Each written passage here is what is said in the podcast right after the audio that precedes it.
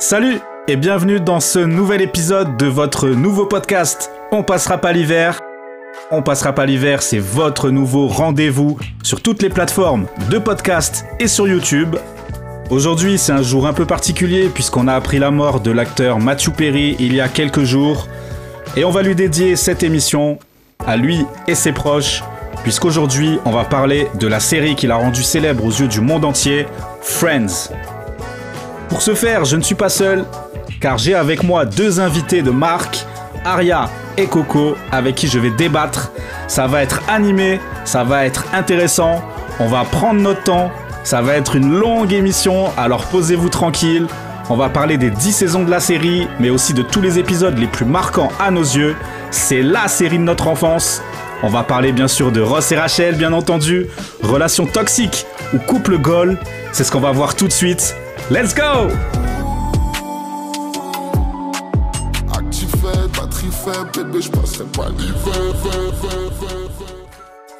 Donc aujourd'hui je reçois Aria et Coco pour ce deuxième épisode du podcast. Salut à vous. Salut. Bonjour. Alors est-ce que vous pouvez vous présenter rapidement avant qu'on commence?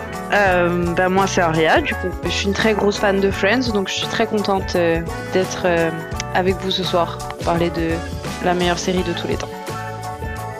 Et moi, du coup, bah, c'est Coco. Et pareil, grande fan de Friends depuis des années. Et puis voilà, ravie d'être ici. Parfait, parfait. Alors, on va commencer tout d'abord par euh, présenter la série, du coup, pour ceux qui ne la connaissent pas, puisqu'on va autant euh, essayer de parler de, de, la série aux fans qu'aux gens qui n'ont jamais regardé la série. Donc, Friends ou Friends, pour ceux qui ne connaissent pas, c'est quoi? C'est une sitcom américaine qui est composée de 10 saisons, soit 236 épisodes de 22 minutes. C'est créé par Martha Kaufman et David Crane, avec l'accent et tout. Et diffusé entre 94 et 2004. Vous aviez quel âge entre 94 et 2004 Euh. 94 4 ans. Euh, Moi 3, du coup. 3. euh, ouais, ben, Moi j'avais 7 ans, donc c'était pas. On était quand pas même fan petits. des premières heures. Voilà, mais par contre, c'est arrivé en France en 96 sur Ah. Canal Jimmy. Et là en 96, euh, J'avais moi, 5 ans. J'avais 9 J'avais ans. 6 ans. Donc on était déjà un peu plus grand. Ça a été diffusé euh, sur NBC aux États-Unis et sur Canal Jimmy en France pour la première fois Et avant d'être. Ouais, après c'est arrivé sur France 2, Et sur RTL 9 sur RTL aussi. 9, puis sur Ouais. W9, puis sur TFX. Puis... Voilà, ça ne s'est plus arrêté. L'histoire, brièvement, ça raconte les péripéties de trois femmes et trois hommes new-yorkais qui sont tous liés par une grande amitié. Et la série parle de leur amour, travail, famille, joie, désillusion, bref. En termes d'audience, il faut savoir que l'épisode final de la série, il a été vu par plus de 52 millions de téléspectateurs américains. Et ça fait de lui l'épisode télévisé le plus regardé des années 2000. Donc ça, c'est assez fou. Le succès de cette série repose notamment sur des personnages que le public n'a pas tardé à trouver attachants. On a Ross, l'intellectuel timide et malheureux en amour. Joey, le séducteur qui compte plus sur son physique que sur son intelligence pour plaire. Chandler, le blagueur. Phoebe, la farfelue. Monica, la maniaque de la propreté et du rangement. Et on a Rachel, la paresseuse désordonnée. La BG aussi, on peut le dire. C'est donc euh, l'histoire de six amis qui se voient euh, tout le temps. En particulier, euh, ils ont leur QG qui est le Central Perk, un café où euh, on les voit tout le temps en fait euh, quand ils travaillent pas. Et, et puis voilà, Friends, c'est à peu près ça. C'est une histoire d'amitié solide entre, entre ces différents personnages et on les voit évoluer sur 10 ans. Et ça, je trouve ça assez fou de grandir avec eux, puisque quand ça commence, ils ont à peu près 25 ans. C'est l'entrée à l'âge adulte. Ouais, ils, ils doivent avoir entre 20 et 25 ans, c'est ça? C'est ça, ouais. Et du coup, ben, ça se termine dix ans après. hein. Donc, euh, je trouve ça assez dingue. Est-ce que vous avez quelque chose à ajouter sur ce, ce bref résumé de, de ce qu'est la série? Alors oui, moi je trouve que cette série, qui est vachement bien, c'est qu'en fait, il n'y a pas un personnage principal.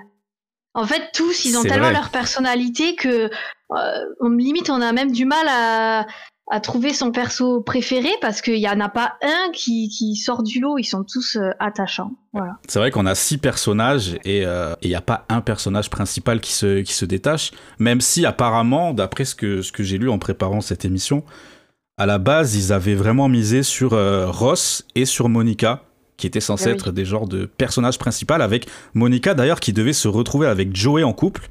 Euh, Enfin, c'était. Ouais, ça n'avait euh, strictement rien à voir. Hum, Le titre des épisodes, il a une certaine particularité dans cette série, c'est que euh, chaque euh, titre d'épisode commence par celui qui. Est-ce que vous savez pourquoi? Non Coco, je sais pas non plus. Non, non. Parce qu'en fait, euh, quand ils ont créé justement euh, la série, ils se sont dit que quand les, les fans parlent d'un épisode en particulier, ben ils vont se référer à un événement dans l'épisode. Donc, on va donner comme titre celui qui devient papa, celui qui aime les cheesecakes, etc., etc. Comme ça, c'est plus simple. C'est une trop bonne idée en plus. Ouais. Ah ouais, c'est clair. Euh, comment vous avez découvert la série, vous? Moi, je crois que j'arrive même pas à me souvenir. J'ai l'impression que ça a tellement tout le temps fait partie de ma vie.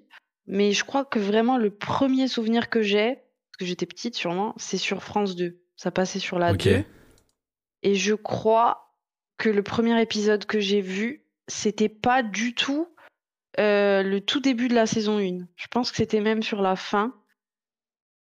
Parce que le, le premier dont je me rappelle, c'est trop bizarre, parce que je me rappelle du, du giga cliffhanger de la saison 2 et tout. Mais genre, le premier dont je me rappelle, c'est l'épisode de la plage. Tu vois ce que je veux dire? Ouais. Que, après, c'est flou, mais euh, comme on n'avait qu'une télé, je regardais absolument tout ce que mon frère regardait. Et Dieu merci, Friends. Donc, c'est ton frère qui t'a introduit à la série. Il m'a éduqué de A à Z sur les jeux vidéo, les séries. Il a bien fait les choses. Et tes parents ne regardaient pas du tout Friends C'est Si, pas. si, ma mère. Mon père, Ta mère non. Et Ouais. ma mère, ma mère, ouais, ouais. Ok. De fou. D'ailleurs, l'épisode final, Ouais. euh, à l'é- à l'époque, euh, ça passait pas. euh, Il n'y avait pas les streamings et tout. Je sais pas si vous vous rappelez, mais c'était pour l'époque, ils avaient passé en direct euh, Ah le oui, dernier c'est vrai, épisode oui. de Friends, Oui, oui. en genre en simultané. Et euh, donc j'étais toujours en cours et tout, mais c'était euh, le truc, quoi. On s'était, ma mère, mon frère et moi, on s'était couchés à je sais pas quelle heure, puisque du coup, euh, décalage hora- horaire, machin. Et on avait regardé, je crois que c'était sur euh, Jimmy, le dernier Ouais. épisode de Friends, euh, tous les trois, quoi. Ok, trop trop stylé ça. C'est la nostalgie là, c'est incroyable. Et toi Coco?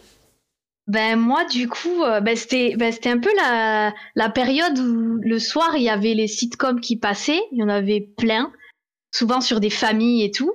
Et, Oui, il y avait euh, notre belle je- famille, ma f- voilà, j'allais dire ma famille d'abord, mais non, ça c'est arrivé plus tard. euh, la vie de famille, Euh, tout ça. Voilà, Ouais. c'était souvent sur des familles et tout ça. Et euh, alors je me rappelle pas exactement parce que je pense que j'étais assez petite, mais je sais que un jour par hasard ma mère est tombée dessus et en fait elle a vraiment accroché et du coup moi au début franchement j'ai pas, bon j'étais petite donc euh, j'ai pas trop trop accroché, j'étais pas trop fan et en fait eh ben, elle s'est mise à regarder, tout- je crois que ça passait tous les soirs. Et en fait, elle a regardé tous les soirs et en fait, ben, du coup, on se retrouvait en famille, tous les quatre, à regarder euh, Friends tous ensemble. Et pour moi, du coup, ça représente vraiment ben, l'époque où euh, voilà, on était une belle famille unie tous les soirs ensemble devant Friends. Trop bien. Alors moi j'ai un souvenir un peu plus précis parce que j'étais plus grand. Ouais. Euh, puisque, comme on a dit en introduction, c'est arrivé en France en 94. Donc euh, 94, non, c'est 94 ou 96 96, pardon. 96. 96, donc en 96, moi j'avais 9 ans. Et euh, moi je me rappelle que justement ça passait sur Canal Jimmy et je, il me semble pas que c'était tous les jours, je crois que c'était genre tous les vendredis ou quelque chose comme ça. Je crois que c'était une fois par semaine.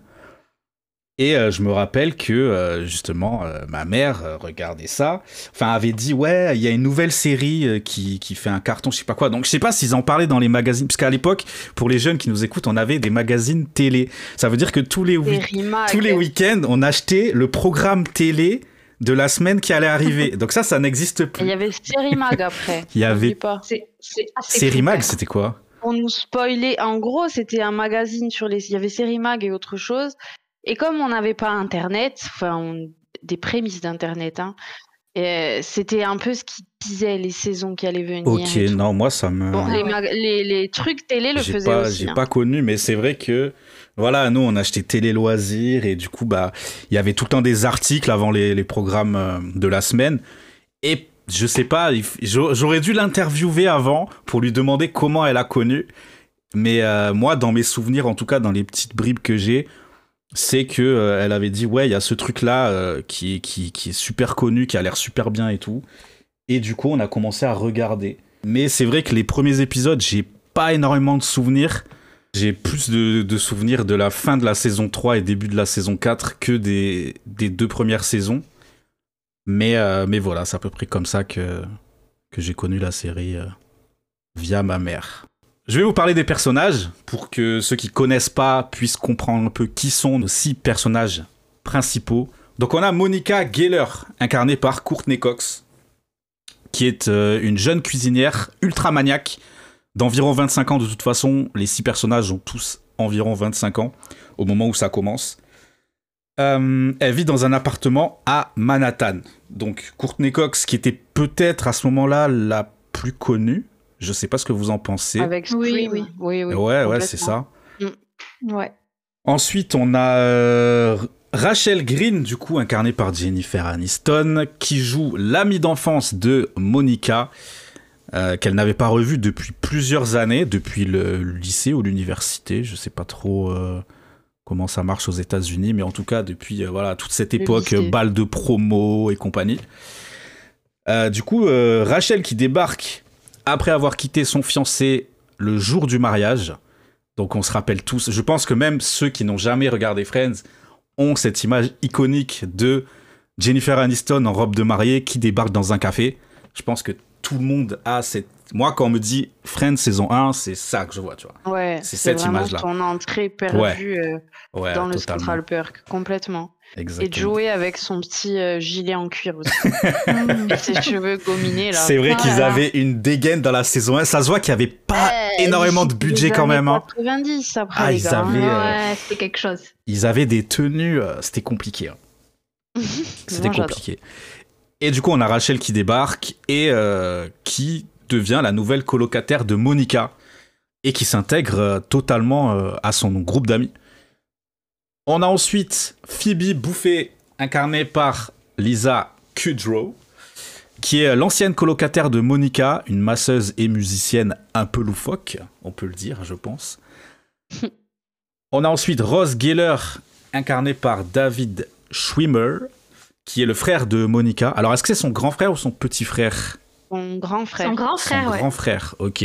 Qui lui est paléontologue et qui est secrètement amoureux de Rachel depuis le lycée. Et ça, on n'a pas fini d'en parler ce soir parce que c'est un peu. Du débat. Voilà, déjà, il va y avoir du débat et c'est surtout un peu le fil rouge de cette série.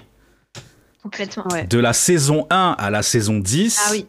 on est là-dessus, quoi et c'était pas prévu à la base, mais je crois que pour rebondir sur ce que tu disais tout à l'heure par rapport à, à Monica et, et, et Joey, je crois que c'est aussi quand ils ont commencé à tous les faire jouer ensemble et tout que l'idée s'est vraiment construite, quoi, parce qu'il y avait vraiment une alchimie entre euh, Jennifer Aniston et David Schwimmer. Et est-ce que vous savez pourquoi il y a eu autant d'alchimie? Oui, mmh. parce qu'ils s'aimaient oui, mais, Alors, oui, mais c'est pas là où je voulais en venir. Ah. c'est que en fait, avant le tournage du premier épisode, il y a un des producteurs qui a amené les six acteurs à Las Vegas pour faire la fête toute la nuit ensemble, avec de l'alcool, avec de la bonne musique, pour qu'ils se lient d'amitié et que le lendemain sur le tournage, ils soient un peu plus, euh, un peu plus à l'aise, détendus et qu'il y ait une meilleure alchimie entre eux. Ce qu'on aurait dû faire avant ton podcast, en fait. C'est peut-être ce qu'on aurait dû faire avant le podcast. Ensuite, on a Chandler Bing, Chandler Bong, euh, incarné par Matthew Perry, qui est le personnage euh, sarcastique, plein d'autodérision, le meilleur ami de Ross depuis l'université. Et c'est vrai que c'est l'humour à l'état pur, c'est euh, toujours le sniper aussi de la bande d'amis.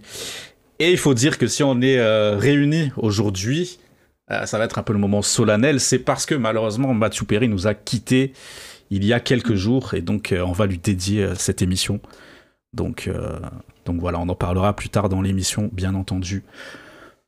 On a également Joey Tribbiani, incarné par Matt Leblanc, qui est un acteur, coureur de jupons. C'est le colocataire de Chandler, et ils vivent dans l'appartement juste en face de celui de Monica sur le même palier. Et ça aussi, c'est un élément central euh, de la série, puisque on a euh, sur les six personnages, on en a quatre qui habitent sur le même palier, la porte d'en face. Et après, ça nous a tous fait fantasmer d'avoir des copains qui vivent euh, c'est ça. Totalement. dans le même immeuble. Et d'ailleurs, euh, on utilisait l'expression comme dans Friends. À savoir aussi une petite anecdote sur euh, Matt Leblanc, qui, avant le tournage de, de Friends, était dans la même situation que son personnage, c'est-à-dire c'était un acteur qui n'avait pas de succès et qui n'avait pas un dollar en poche. C'était exactement le, le même, le même délire. Et, Ils euh, ont l'air d'avoir le même caractère. Ouais, apparemment, c'est ce qui a fait la différence lors des castings, c'est que le personnage avait était pas vraiment totalement euh, défini et que c'est un peu Matt Leblanc qui a insufflé de sa personne dans le personnage de Joey. Et moi, j'avais envie de vous demander, c'est qui votre personnage préféré du coup? C'est la question à un million. Vous avez le droit à une fille et un garçon si vous voulez. On peut faire comme ça. Ben moi, comme je suis pas comme tout le monde, ça sera deux garçons. moi, mes persos préférés, c'est Chandler et Joey. Même si je les aime tous, mais euh, vraiment, si je devais en choisir deux, c'est Chandler et Joey. Déjà, leur amitié pour moi, mais c'est un binôme de, je, je les adore. C'est voilà, les deux ensemble, ils me, mais ils me tuent de rire, quoi. C'est voilà. Et euh, voilà, je- et même séparément, en fait, je les, je les adore. Chandler, son humour, euh, enfin moi, c'est tout ce que j'aime, euh, voilà. Et Joey, il a toujours la petite réplique un peu où il comprend rien, il est toujours à côté, et voilà, j'adore, je les aime, euh, voilà, tous les deux, mais je les aime tous. Enfin, tous les persos, je les adore, mais c'est mon petit coup de cœur, c'est ces deux personnages. D'accord. Et toi, Aria? Euh. Ah, C'est trop dur. Je pense. Bon, j'aime trop Chandler, mais si vraiment je devais choisir ceux qui me qui m'ont fait mais le plus rire, mais j'ai un milliard de scènes. euh, Je pense que c'est Monica et Ross, vraiment. Moi, Monica, je l'aime trop. C'est ma c'est ma préférée. Euh, surtout parce qu'il y a beaucoup de de névrose chez elle qui me Qui font te écho. parle Voilà, beaucoup. Beaucoup, beaucoup. Je comprends beaucoup. totalement. Son côté compétitif, euh, qui a besoin de tout contrôler parce qu'au final, bah, c'est une très grande anxieuse, etc. Qu'elle a pas du tout confiance en elle. Enfin, je trouve qu'elle est trop attachante, euh, Monica, trop sous-côté. Et Ross, pareil. Voilà, c'est vraiment. Mais moi, Ross, il me fait. Il a des mimiques. Euh, Quand il veut, il peut être tellement bête en fait, en- encore plus que Joey, tu vois, que euh, Ouais. c'est vrai que je comprends. Il, a, il il est a plusieurs facettes. Et il a, je sais pas, et puis il est un peu dans son monde, il est un peu dans, sa, dans la lune, et puis souvent on se moque de lui pour ça. Et des fois je me disais, ouais, bah finalement, euh, lui, lui non plus, il est pas trop tout le temps compris par ses copains, quoi. Mm. Donc je pense que c'est euh, c'est là que l'affect prend le dessus, mais pareil que Coco, c'est vraiment, euh, trop ça dur, se hein. joue à, à un cheveu, Mm. quoi. Euh, moi, c'est compliqué. C'est compliqué. C'est pour moi, il y en a deux que j'apprécie moins que les autres, et il y en a quatre qui sont au-dessus du lot. Je pense que mon personnage préféré, c'est Chandler, en vrai de vrai. Mais euh, en fait, c'est genre, euh, j'aime trop son humour, j'aime trop le, c'est un sniper, il a toujours le mot qu'il faut, il est son binôme avec Joey, comme disait Coco, c'est incroyable et tout. Mais après, j'ai trop d'affect pour euh, le binôme Ross et Rachel, tu vois. J'aime trop, j'aime trop le l'évolution des personnages, le fait que pendant 10 ans ils sont là, ils se courent après et tout. J'aime trop leur relation, même si bon, c'est pas forcément le cas de tout le monde ici, de ce que j'ai compris. Mais euh, il y en a qui ont dit que c'était relation toxique, mais bon, on en parlera peut-être Ouais, après. mais euh, du coup, ouais, Ross, je sais pas. En fait, toute ma vie, on m'a tellement dit que j'étais comme Ross que euh, ça me saoule et que j'ai envie de prendre Chandler, tu vois. Parce qu'il est drôle et tout, et j'aime trop, j'aime trop son personnage. Mais c'est compliqué, c'est vrai que c'est compliqué. Par contre, est-ce qu'il y a des- un personnage, un seul, parmi les six, que hum, sans plus Parce que moi, j'en ai un et c'est Phoebe. Moi, Phoebe, je trouve, pour moi, oh c'est le personnage qui me fait Oh. pas marrer, que je trouve inintéressant. Son histoire est pas intéressante. C'est vraiment. Bon, j'aurais pu dire Monica. Monica, j'ai toujours eu du mal avec ce personnage, peut-être parce qu'elle ressemble trop à ma mère, je sais pas. Parce qu'elles elles sont pareilles. C'est des copies conformes. Mais voilà, Monica, je suis pas fan. Elle me, elle me fat- En fait, elle me fatigue psychologiquement, tu vois. Elle est. C'est trop. Monica, c'est tout le temps trop, tout le temps. Ta, ta, ta, Ouais. ta, tu vois. Et Phoebe, c'est Osef total. Donc, euh, moi, je dirais Phoebe, c'est un personnage que je dois dégager. Ben, moi, je la trouve pas si drôle, en fait.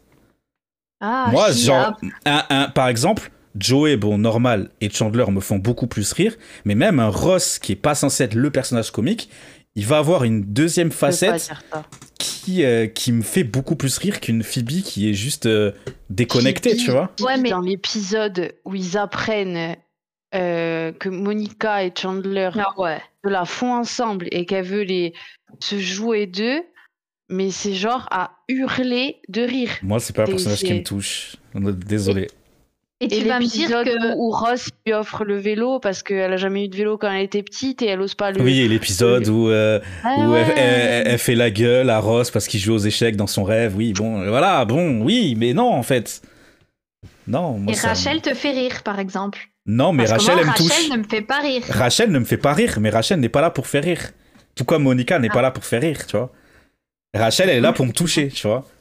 Ouais, mais- ouais. Parce que Rachel, elle a quand même un côté un peu détestable. Elle, est, Ah elle a ce côté un peu pourri gâté. euh, Bien- Mais bien sûr, mais Rachel, elle, c'est a- la elle est petite- très attachante à côté de ça. Rachel, c'est la petite bourgeoise qui arrive dans le groupe d'amis, euh, qui, est- qui est un peu déconnectée de la réalité, qui, qui allait se marier, qui avait sa vie euh, qui était toute programmée et qui se retrouve euh, à servir des cafés, tu vois. Mais oui, elle est détestable. Elle est détestable. Ça, je suis totalement d'accord. en Mais fait, on est en train de polémiquer sur ce qui fait la force de cette série. en. Totalement. Totalement. C'est qu'ils ils ont été écrits très pour humains. ça. Ouais. Et puis ils sont oui. très humains. Voilà, comme n'importe quel de vos amis les plus proches, vous allez les adorer et pourtant, par moments, ils vont quand même vous Ah ouais. C'est ça. Et Rachel, euh, quand t'as- tu grandis, parce que là, on a commencé à regarder ça, on avait, euh, on avait 8 ans, tu vois. Mais voilà, quand tu grandis et que tu arrives à leur âge et que tu rencontres des Rachel, tu comprends que c'est des gens qui existent, tu vois. C'est les caractères, ils ont été écrits euh, de manière euh, formidable. Ah oui, complètement. Donc vous, il n'y a pas de personnage que vous mettez Bah, il y en en dessous a, des autres. si, il y en a où, où t'as bon. moins d'affinité, mais après, Genre qui? euh, moi, pff, mais en fait, je les aime bien quand même. Donc, tu vois, je peux pas, je suis pas comme toi, euh, clairement à dire ouais, Phoebe, euh, t'intéresse pas. Moi, j'en suis pas à ce point-là, mais tu vois, pff, Monica, il y a, il y a un- je l'aime bien, mais euh, comme Elle- tu dis, elle me mère. prend une énergie, ouais, de ouf. Déjà, elle me rappelle ma mère, donc voilà. Mais c'est vrai qu'elle elle, elle me elle pompe, elle me pompe trop Ouais. d'énergie. Elle est trop ah, tu vois, il y a trop ouais, de, je comprends totalement. Il y a ça, mais à côté de ça, j'adore euh, voilà son couple et tout euh, qu'il y aura plus tard avec Chandler, c'est couple goal, bon bref.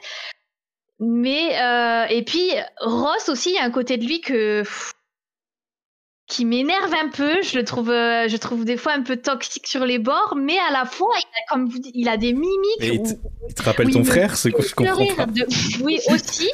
mais euh, des fois, il me fume de rire, tu vois. Il y a des, il y a Ok. des personnages, j'ai j'ai des, bon, bref, j'ai des idées en tête où il me, il me pète de rire, mais c'est ceux avec qui j'ai, voilà, j'ai Ok. peut-être moins d'affinité, quoi. Mais pas de souci, c'est euh, Mais je les aime quand même. bien sûr, je comprends tout, Voilà. tout- tout à fait. Oh, moi, c'est Rachel. Moi, Rachel.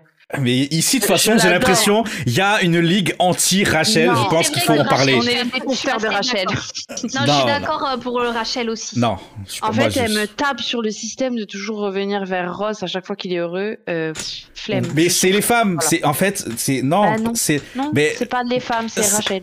mais il y a beaucoup de Rachel sur Terre. Sachez-le. toi, t'es toujours attiré par les Rachel. hein. Mais parce que je suis Ross. C'est vrai. Voilà. Ouais, c'est vrai. Euh, Mais oui. Ouais. Non, mais je vois qu'il y a une ligue anti-Rachel ici. C'est euh, non, mais ça me fait un peu, qu'elle ça a me un fait un peu de mal, peu, euh, mais euh, mais elle est attachante quand même. elle a un côté un peu quoi? Ben, moi, je t'ai dit, son côté un peu pourri gâté, un peu, voilà, comme elle dit, chaque fois, elle, re- elle revient et je sais pas.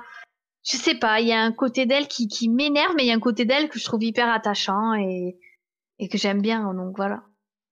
Très bien. Bah écoutez, je pense qu'on va pouvoir euh, rentrer dans le vif du sujet et parler de la première saison.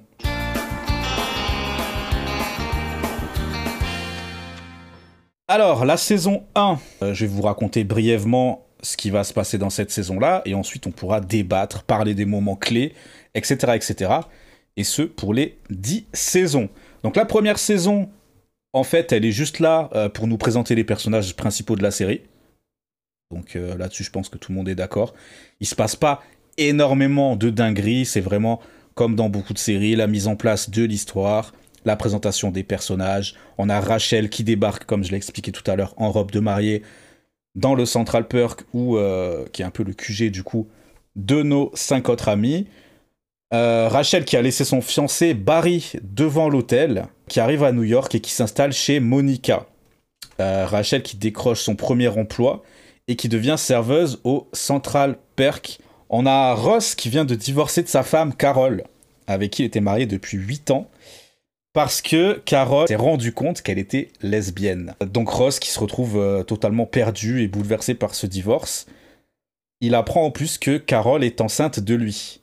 Donc là, situation compliquée, puisque euh, sa femme lesbienne est divorce de lui et se retrouve enceinte de lui. Et puis on a la saison qui se termine sur euh, deux événements majeurs, la naissance du fils de Ross et Carol, et euh, la révélation accidentelle de Chandler à Rachel sur les sentiments que Ross éprouve pour elle. Et là, on voit directement, du coup, quand même que le focus se fait beaucoup en saison 1 sur, en tout cas, la trame principale est quand même pas mal axé sur euh, Ross et Rachel, puisqu'on a Rachel qui débarque, qui, euh, qui, qui, qui, ne va plus se marier. On a Ross qui se rend compte que euh, il va avoir un enfant, sa femme le quitte, et derrière, bah, le fait de revoir Rachel, puisqu'ils se connaissaient de, du lycée, ça va réveiller des sentiments en lui. C'est quand même beaucoup axé sur ces deux personnages. Qu'est-ce que vous en pensez?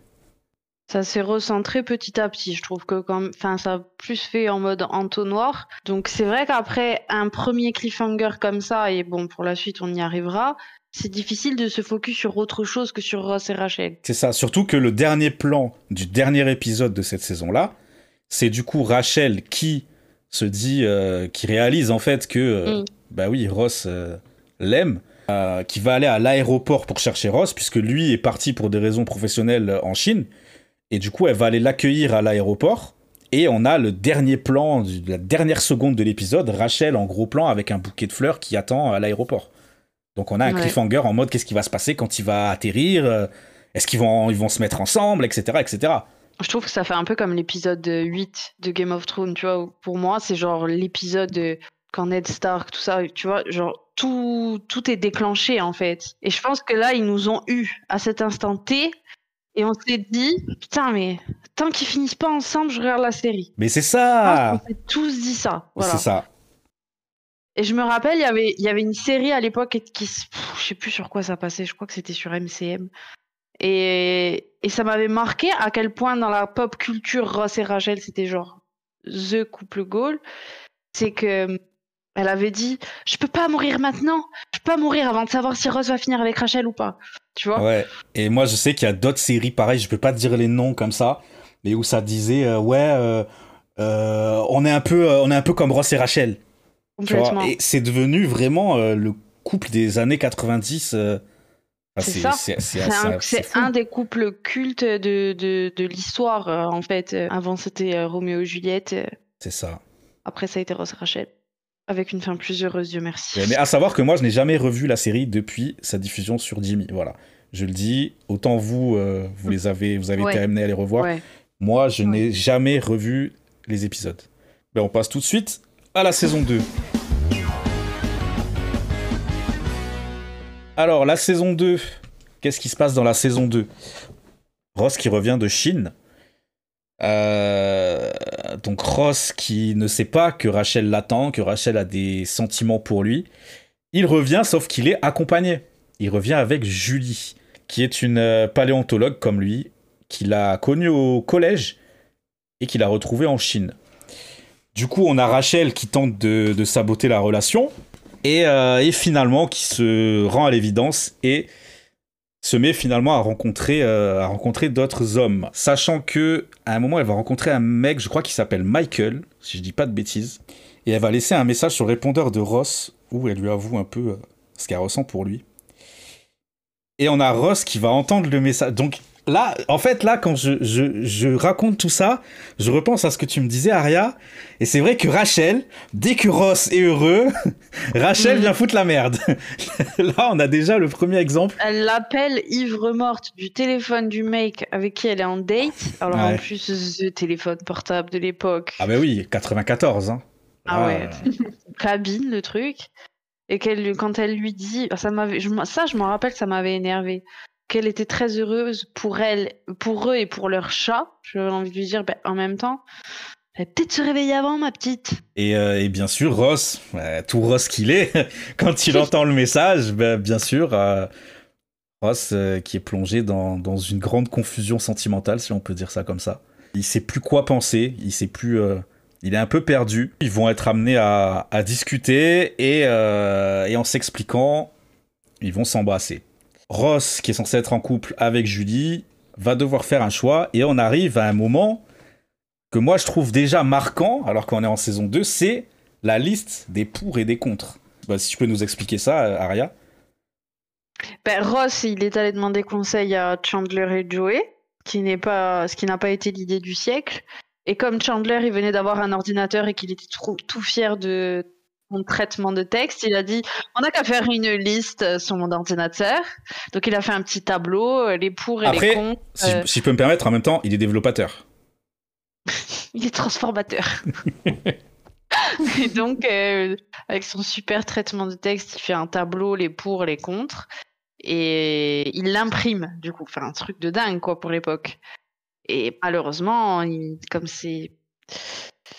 C'est pas des lumières, ils ont laissé la feuille traîner et, et Rachel est tombée, mais je crois que sur, euh, sur sa liste, si je dis pas de bêtises. Elle a pas, c'était pas arrêté sur le Elle n'est pas Rachel. Ouais, Évidemment. évidemment. Bien sûr. Cette, euh, cette liste, moi je trouve que c'est c'est déjà un moment un peu iconique. Enfin, c'est déjà un moment qui, je trouve, euh, je sais pas comment l'expliquer, mais était plus fort que, que, que, que la simple série. C'est-à-dire que moi je me rappelle. Quand on était au collège, par exemple, en 6ème, 5ème et tout, je me rappelle, ça faisait des listes, comme dans Friends avec mes potes, tu vois. Ça disait, ouais, Ouais. elle et elle et tout, tac, nanana. Ouais, mais elle, elle a ci, ouais, mais elle, elle a ça et tout. Et j'ai ce souvenir-là, tu vois, que déjà, il y avait, il y avait ce truc qui ressortait de la série. Et ça, c'était fort. Après, c'était la saison aussi où, où Joey il a commencé à percer dans, dans le cinéma. Et, euh, et la scène mythique où t'as, ils se disputent, ils déménagent, je crois que c'est dans cette saison. Ouais. Tout à. Et t'as Chandler qui est, euh, qui est derrière la vitre et euh, il pleut, il y a All By Myself qui joue derrière et tout.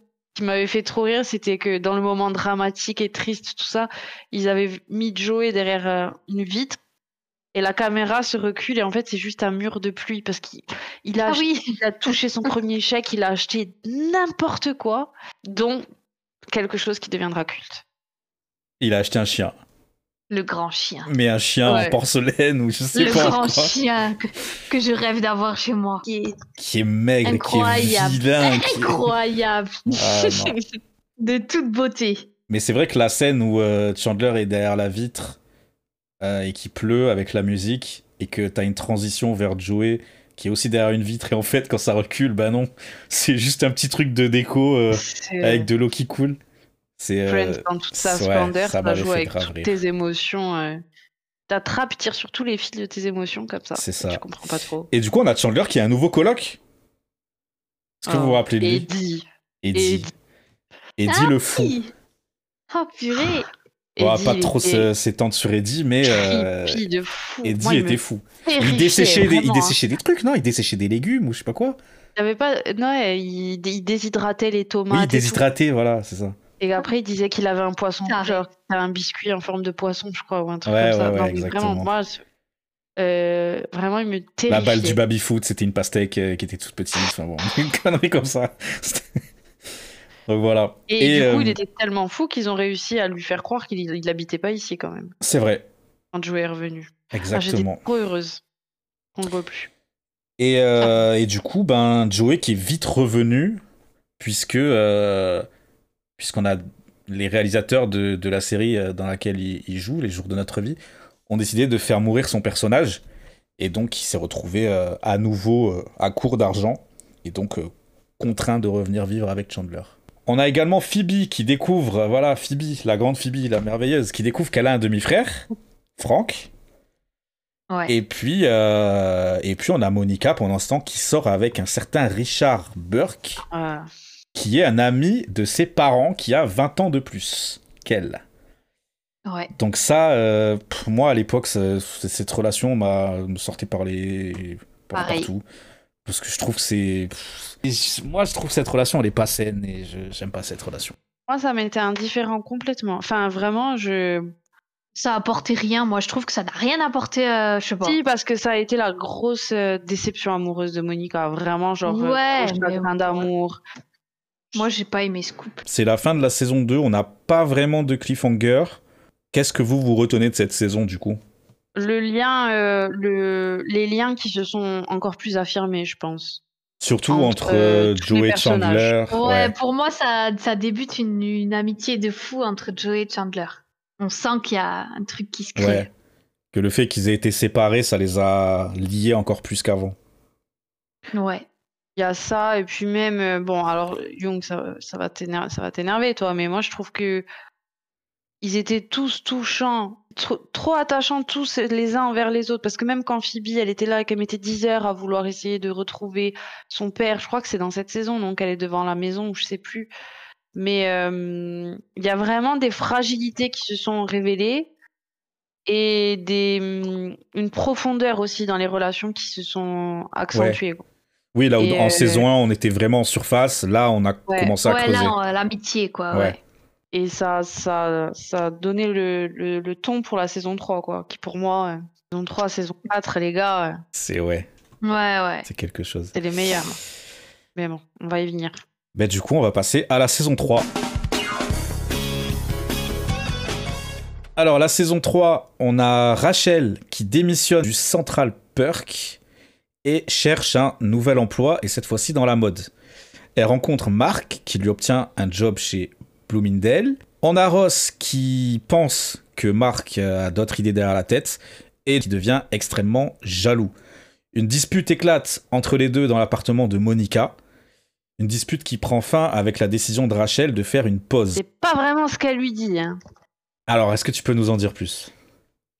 Bah, je sais plus les termes exacts, mais je n'ai jamais été d'accord avec cette histoire de pause. Il aurait fallu qu'on revoie la scène où, où elle lui dit euh, Je crois que c'est mieux que tu t'en ailles. Moi, je comprends pas comme écoute, j'ai besoin de prendre de la distance. Pour aller plus en profondeur dans cette histoire, les deux s'embrouillent dans un appartement.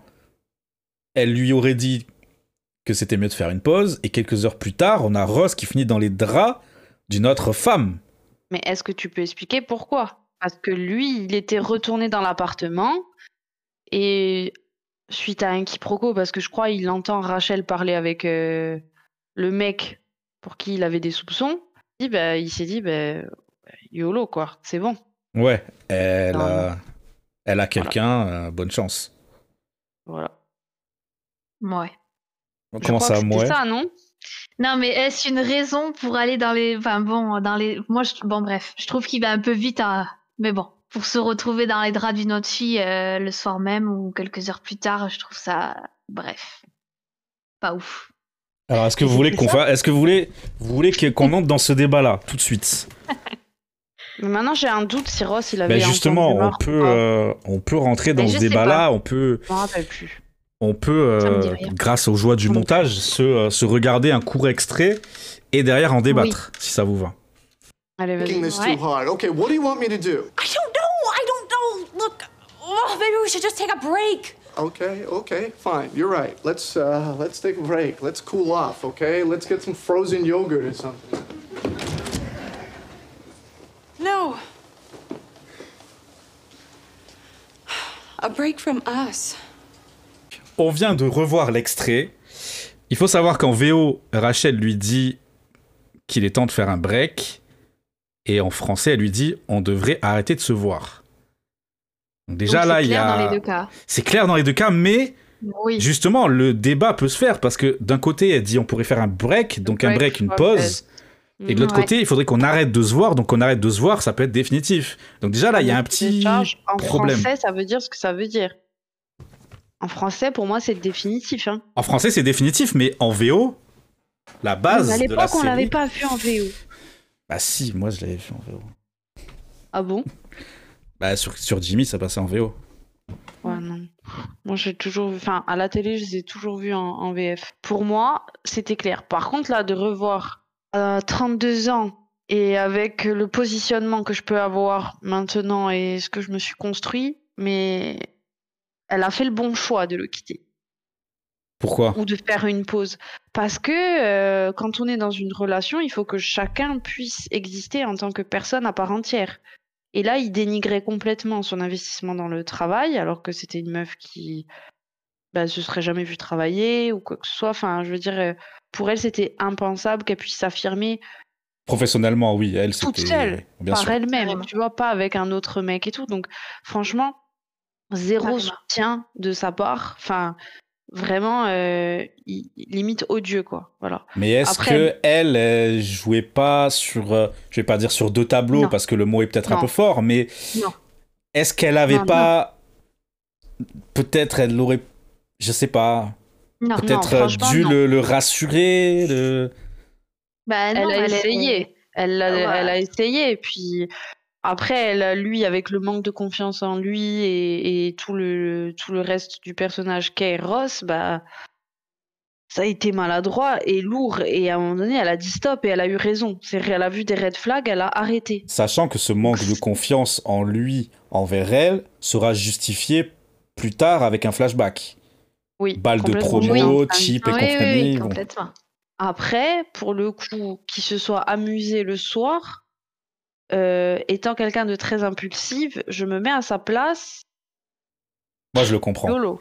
YOLO. Moi, je le comprends je dans le sens où- fait, Je l'aurais peut-être pas fait. Il l'appelle- mais Il y a, pour moi, c'est ok. Peut-être que Ross euh, y est allé un peu fort à la base du problème, dans le sens où, comme tu disais, elle, elle s'affirme professionnellement, chose qu'elle, qui était impensable pour elle, vu euh, d'où elle vient, son milieu social, etc., etc., et la vie qui était tracée avec euh, Barry, etc. Et du coup, elle est en train d'accomplir quelque chose personnellement, professionnellement. Lui, il est jaloux par rapport à, comme t'expliquais, qui il est, euh, ce qu'il a traversé, ce qu'il a vécu avec elle quand ils étaient plus ou moins ados. Et là, le problème, c'est son collègue de travail. Euh, elle, euh, du coup, ça part en embrouille, etc., etc. Et quand elle lui dit on fait un break, et que lui, il la rappelle, il entend le mec qui est la source du problème du point de vue de Ross. Le problème, c'est juste Marc. Alors que quand tu prends un point de vue extérieur ou le point de vue de Rachel, c'est pas du tout ça le problème. Mais lui, quand tu te mets dans la, le point de vue de Ross, le problème, c'est Marc. Et quand il l'appelle, il entend Marc. Mais qu'est-ce qu'il fait? Il se dit Ah Donc en fait, j'avais raison.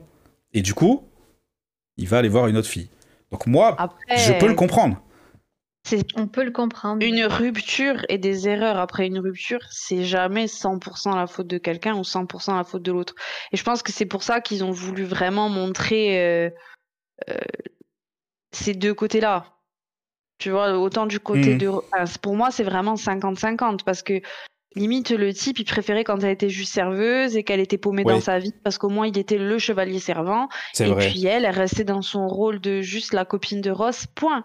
Donc en fait, il- il- au fond, il vivait aussi mal le fait que elle évolue parce qu'il avait plus de prise. Alors c'est pas quelqu'un de toxique euh, au sens où il est contre le fric sur elle et tout, tu vois, mais euh, mais hum, Mm. il contrôlait plus rien. Il, il y avait un morceau de de la vie de, de sa copine sur lequel il avait pas du tout de poids. Alors que là, sa meuf, elle travaillait là où il faisait ses pauses, donc euh, pff, et il a perdu les pédales. Après, C'est ça, pas et il débarquait à son normal. boulot avec des bouquets de fleurs tous les jours pour montrer que. pour marquer son territoire en quelque sorte. Ouais. Donc, Ouais. euh, ouais, c'était Donc pas. Rachel a eu raison de, de mettre, de euh, mettre le Ola Ola, sur ça, ouais. de mettre le Ola pardon sur ça. Mais euh, par contre, enfin, je me mets à la place de Ross. Elle aurait pas dû inviter Marc, tout simplement. Ouais, j'ai mal pour, euh, j'ai mal. Oui, pour- elle a, Elle a- elle a, elle elle aurait a dû pas faire- géré ça, ouais. Elle aurait dû faire une petite soirée avec euh, Chandler et Joey, et voilà, tu vois. Ouais, ouais. Mais, euh, mais bon, lui, bon. Mais vas-y, exp- exprime-toi. Hein. Non, non, pour moi, pour moi, il est trop jaloux, il veut trop avoir d'emprise sur elle. C'est limite, euh, il voudrait presque. Enfin, à un moment, elle le dit, euh, tu voudrais euh, que je quitte mon travail. euh, Enfin, il est trop jaloux. Moi, il a un côté. Moi, je suis désolée, je trouve qu'il a un côté qui est un peu toxique. Aujourd'hui, alors à l'époque, je ne m'en rendais pas compte. Aujourd'hui, à mon âge, je trouve qu'il a un côté, il est trop jaloux. Il veut, il veut faire que prouver, que montrer que, voilà, que que que c'est qu'il est là, que c'est son copain. euh, avec, euh, voilà, il ramène des bouquets, machin, et, il veut trop avoir d'emprise sur elle. Elle, elle est en train de s'épanouir et et ça lui plaît pas. Mais elle, elle Voilà, est moi, pareille. je le vois comme ça. Ouais. Comme, bah, non, Mais moi, je, vois- Julie. je la vois pas pareil. Julie, À Quoi, chaque Julie? fois qu'il s'épanouit sur sa vie amoureuse, elle revient. Parce que j'ai l'impression que, ben, à chaque fois, elle- ben, après, elle est bête, elle ouvre les yeux. euh, Quand elle est en train de le perdre, c'est là où elle ouvre les yeux. Et ça, ok, mais pour moi, ça, elle est pas. Pour moi, je la vois. Enfin, elle a pas la même emprise que lui, il veut avoir sur elle. Pour moi, je les, je les vois, je la vois mais pas moi de je la suis même pas du tout d'accord avec ça. Ben, ok, ben. Parce que moi je trouve que l'emprise que elle, elle a sur lui est encore plus violente que lui. Parce que lui veut avoir une emprise sur elle. Mais elle a une emprise sur lui. Tu vois ce que je veux dire? Ouais, je vois ce que tu veux dire parce que lui, il est depuis toujours. euh, c'est voilà, c'est un peu l'amour de sa vie, donc euh, effectivement, mais je sais pas. Elle, elle en soi, elle y est pour rien qu'il, qu'il est. Enfin, il a toujours été amoureux d'elle, mais elle y est pour rien. Elle a rien fait pour entre, enfin, entre guillemets, tu vois. Hmm. Alors que, je sais pas. Moi, je, je le trouve un peu. euh, Elle a rien fait pour, mais elle sait très bien, la- elle sait très bien l'influence qu'elle a sur lui. Hein. Elle le sait, mais à la Et base, elle n'a rien fait pour. non, Après, elle en- en joue quand même.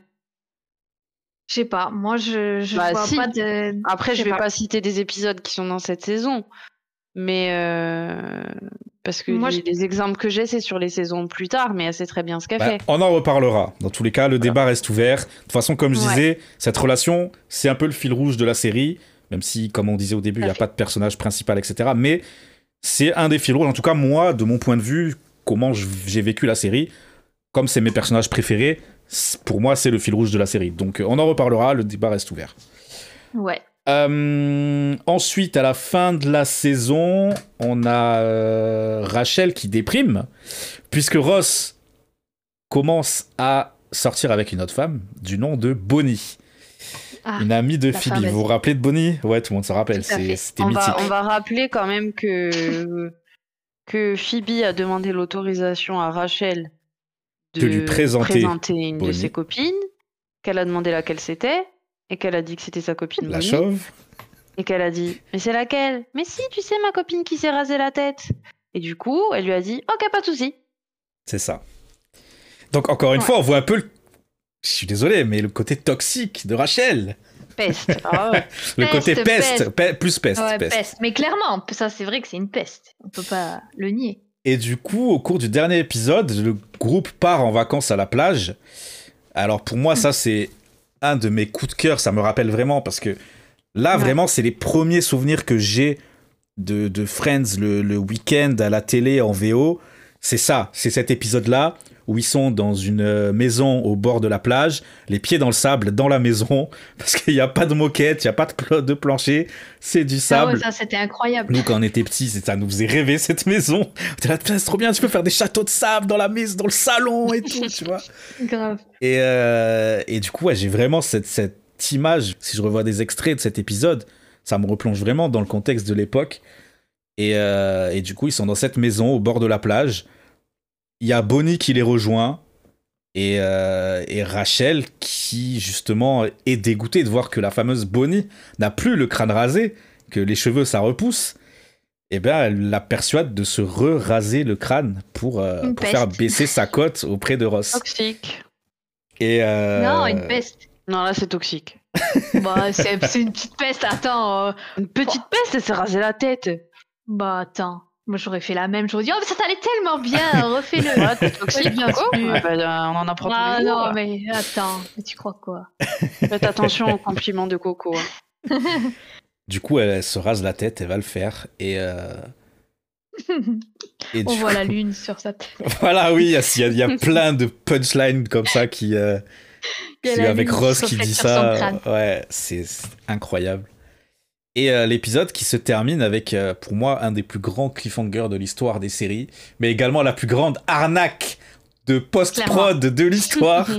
puisque euh, si on se remet dans le contexte de l'époque, comme j'étais en train de raconter, il faut savoir que les épisodes y passaient une fois par semaine en VO quelques mois après la diffusion aux États-Unis. Et, et que du coup, ça c'était le dernier épisode de la saison 3. Et on savait très bien que quand cet épisode serait passé, il fallait attendre environ un an, un an et demi, le temps que, que, ça, que la suite arrive en France. Et du coup, dans cette dernière scène, on a euh, Ross qui traverse le couloir dans cette fameuse villa et qui regarde la porte à gauche et qui regarde la porte à droite, nous laissant comprendre que l'une est la, la chambre de Bonnie et l'autre la chambre de Rachel. Il frappe à une porte, il rentre, enfin il ouvre, il, il entrouvre la porte et il dit bonsoir et il referme la porte. Il rentre, il referme la porte. Et là, ça se termine comme ça. Et il fallait attendre un an et demi pour savoir, mais du coup, il a choisi Bonnie ou il a choisi Rachel? Et là, il n'y avait pas encore Internet, enfin, c'était pas comme aujourd'hui. Mais les théories, euh, je pense que s'il y avait eu les réseaux sociaux à cette époque-là, ça aurait été euh, ouais. trending topics sur Twitter. euh, voilà, ça aurait été incroyable. Là, tout le monde est allé de ces théories. Vous, pour vous, si vous vous rappelez un petit peu de l'époque, est-ce que vous aviez une théorie là-dessus? Non, moi, pour moi, il était chez Rachel. Moi, Pareil. chez pareil. Rachel. Ah ouais, clairement. D'accord. Ils tous auraient pas pu nous faire ça. Et pourtant, Et l'arnaque, l'arnaque moldave, comme dirait euh, un ami, la fameuse arnaque moldave, c'est que dans le premier épisode de la saison 4, en fait, quand il ouvre la porte, il ne dit pas bonsoir et il referme la porte en rentrant, non. Il ouvre la porte et il fait Ah, ben vous êtes là. Et les deux étaient dans la pièce.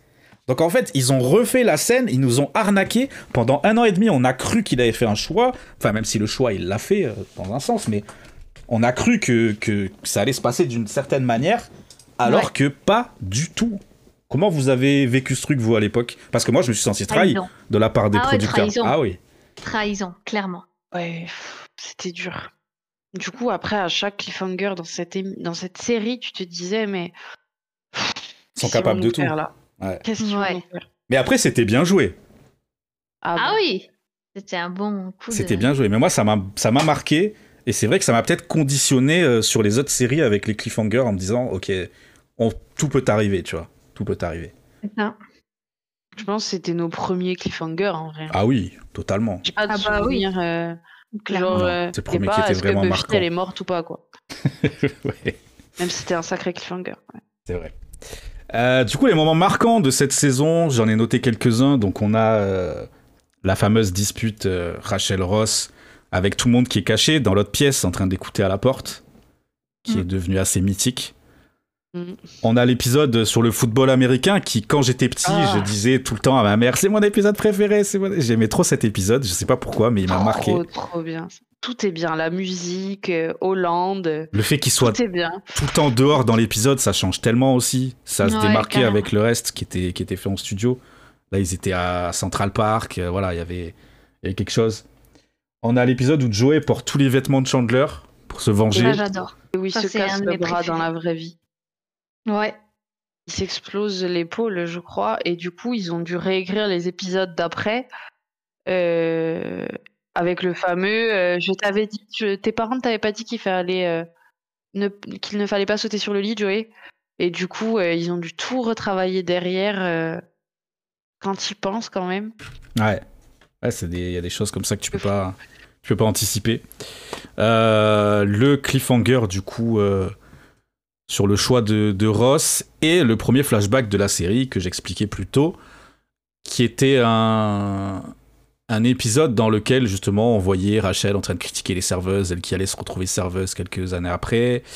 On voyait que Ouais. euh, c'est l'épisode où on voit euh, euh, Chandler et Ross en mode chemise, enfin veste de, de costume coloré et tout ça, en mode beau gosse, où ils se retroussent les manches en même temps et tout. Je sais pas si vous vous rappelez. Ouais. Ouais. Avec leurs cheveux de. leur ouais, leurs euh, cheveux. Ouais, gominés, etc. Ross avec une petite barbe et tout. Genre, euh, ouais, c'était, c'est les premiers flashbacks de la série qui, euh, qui expliquent, euh, du coup, qui répondent à beaucoup de questions et notamment pourquoi euh, Phoebe n'est plus la coloc de Monica. Euh, et je crois que, je sais pas si c'est dans ce flashback-là qu'on voit euh, comment Joey et Chandler se sont retrouvés en coloc, je sais plus. Mais en tout cas, pour Phoebe, c'est sûr, c'est dans ce flashback. Je crois que oui. Aussi. Eh ben du coup, on va enchaîner avec la saison 4, sauf si vous avez quelque chose à ajouter. Non. On enchaîne avec la saison 4. Dans la saison 4, on a Ross qui entre dans la chambre du coup et trouve euh, Rachel et Bonnie, donc ce que j'expliquais euh, précédemment. Il décide euh, de rompre avec Bonnie et de reprendre sa relation avec Rachel une nouvelle fois. Et certainement pas la dernière. Euh, par contre, Rachel, je sais pas si vous vous rappelez, elle lui écrit une lettre dans laquelle Ah oui. elle lui parle un peu de ses sentiments. Recto verso. Et 8 pages. bien joué, bien joué, bien joué. Et, euh, et par contre, en fait, euh, elle lui demande d'endosser l'entière responsabilité de leur rupture. Et ça, euh, qu'est-ce que, est-ce que vous avez quelque chose à nous dire là-dessus? Parce que, Bah, bah, encore une fois, c'est Rachel, quoi. hein. C'est J'ai déjà répondu précédemment. C'est 50-50. Moi, je suis d'accord, hein, il y en a pas un pour attraper l'autre. Hein. Là, pour le coup. Et là, pour le coup, il a bien raison de ne pas se laisser faire. Mais il aurait dû se laisser faire, moi, je pense. Pourquoi Désolé. Désolé Pourquoi Pourquoi? Parce que, parce que il veut tellement être avec elle, euh, c'est bon. euh, au moins, c'est fini, on n'en parle plus. Oui, d'accord, c'est ma faute et tu passes à autre chose. Oh, des fois, tu ravales un Tu sais peu ta que si tu as... Ouais, mais tu sais que si tu ravales ta fierté comme ça une fois, tu te fais manger. Ouais, Mais bon. il se fait déjà manger. Ouais, fais plus. manger encore plus. Bon, là, il peut pas plus, je crois. Donc du coup, il refuse d'endosser cette responsabilité à lui tout seul, et, euh, et du coup, il se resépare une nouvelle fois. On a Phoebe qui apprend qui est en réalité sa vraie mère biologique, et dans le même temps, elle accepte d'être la mère porteuse des enfants de son demi-frère Frank et de sa femme stérile. Euh, voilà, Phoebe quoi. Parce que Ouais. moi, je... d'œil, c'est la- maman de dans la série Z70 Show. D'accord. Qui est très très drôle. Voilà. Moi, je... Cette, toute cette situation me- m'a toujours dépassé un petit peu. Ouais, moi aussi. J'aime pas ça trop toutes ces assez glauque. Enfin, c'est pas mère, glauque. Enfin, ça peut sembler glau- glauque, mais par contre, pour l'époque, je trouve que de, Ah oui. de parler de Ouais. PMA et tout, Encore une fois, Euh, avant-gardiste. hein. c'est une série très avant-gardiste, hein, vraiment. Pas, peut-être pas autant que, que Buffy contre les vampires, parce que franchement, ça, c'est une série qui était hyper moderne. Non, mais c'est vrai, c'est pas une de. C'est une série que j'adore, mais pas dans mon top 5, de- dans mon top 3, pardon. Mais, euh, mais il faut, faut quand même reconnaître quand on, on, on fait que critiquer Friends parce que c'était pas assez ci, c'était pas assez là. Ah, ça, on va en parler euh, tout à l'heure. Ah. Bah honnêtement, euh, bah, c'est super moderne de, de, de mettre ça en avant, quoi. C'est vrai. Voilà. Euh, et du coup, on a Ross et Rachel qui commencent à sortir avec d'autres personnes. On a Rachel qui va sortir avec euh, Joshua. Et on a Ross qui va sortir avec Emily. Alors, est-ce Oh. que tu peux nous rappeler rapidement comment il a connu Emily? Bah, grâce à Rachel. Voilà, c'est ça le, le petit. Bah, euh, c'est quand même fou. Rachel, euh, Rachel, elle avait promis à son patron de faire visiter New York à sa nièce, enfin à la nièce de son patron. C'est ça. Et puis elle, elle a déboulé là, euh, trempée. euh, et puis une fois qu'elle arrive dans l'appart, elle lui dit Ah non, mais finalement, j'ai pas envie de vous accompagner. Non, finalement, c'est pas moi qui vais vous Elle, a- accompagner. elle avait rencard avec Joshua. Et... Mm. et la meuf, elle a la haine, ce que je comprends totalement. Hein parce qu'elle se dit Bon, c'est quoi cette soirée de merde? Et au final, ben. Rachel, elle a permis à Ross et Emily de passer une super soirée. Et là encore, elle va s'en rendre trop tard. Elle va s'en mordre les doigts une fois de plus. On a Ross qui, euh, qui souffre toujours de sa séparation avec Rachel, bien entendu, qui décide de, de sortir avec Emily. Et euh, sachant que elle, on l'a pas dit, mais elle est anglaise, il va vite, très vite la demander en mariage pour qu'elle reste avec lui aux États-Unis. Trop vite. Ça allait trop ouais, vite pour trop vous. vite. Ah bah clairement. euh, Tu te rends compte Non, trop vite. Je crois qu'il Ah, était tellement, tellement désespéré après Rachel qu'il le gars il s'est dit euh, c'est un amoureux de l'amour, Ross. hein. C'est un cœur d'artichaut, donc euh, il a pas pu tout ce qu'il a pas pu Ouais. donner avant, il le donne maintenant et et euh, bon, on reviendra après sur Emily. J'attends que tu. Très bien. Du coup, euh, Rachel qui est avec Joshua, mais qui n'arrive pas à accepter le mariage euh, de Ross qui arrive. Surtout que le mariage a lieu à Londres. Et ça nous donne euh, quelques épisodes fort sympathiques où on voit, euh, moi je me rappelle directement, j'ai cette image, j'ai cette image moi de, de, de Chandler et Joey dans les bus rouges de Londres Ah ouais. là, Ah ouais, en train de faire les cons bien. et tout. Le chapeau. Ouais, c'est Ah ça. ouais. Chapeau de Joey. Rachel décide de ne pas y aller. Elle reste avec Phoebe qui est enceinte des triplés de son frère. Alors là, les gars, faut suivre. Mais à la dernière minute, bah, elle se rend compte, encore une fois. Franchement, maintenant que tu me l'as dit, ça, ça me saute aux yeux à chaque fois. Mais dès que Ross est plus ou moins heureux et épanoui, puisque bon, j'imagine qu'il a quand même, et ça, il va le montrer malgré lui. Il a toujours Rachel dans un coin de la tête, mais il se dit, bon, il y a Emily, il se met quand même dans cette optique-là de, de faire sa vie et de se marier avec elle. Et Rachel, une nouvelle fois, qui le voit, qui le voit épanoui, vient comme un cheveu au milieu de la soupe, quoi. Relation pansement. Puisqu'elle décide de se rendre à Londres pour lui dire qu'elle Je aime. pense pas que c'était un pansement en vrai. Je pense qu'il était vraiment, il avait envie, tu vois. Et il avait envie Relation de croire. pansement. Non. je pense pas non plus que ce soit vraiment une relation Non. pansement. Moi, je pense que je c'est juste, bah, Rachel, c'est l'amour de sa vie, mais c'est voué à l'échec.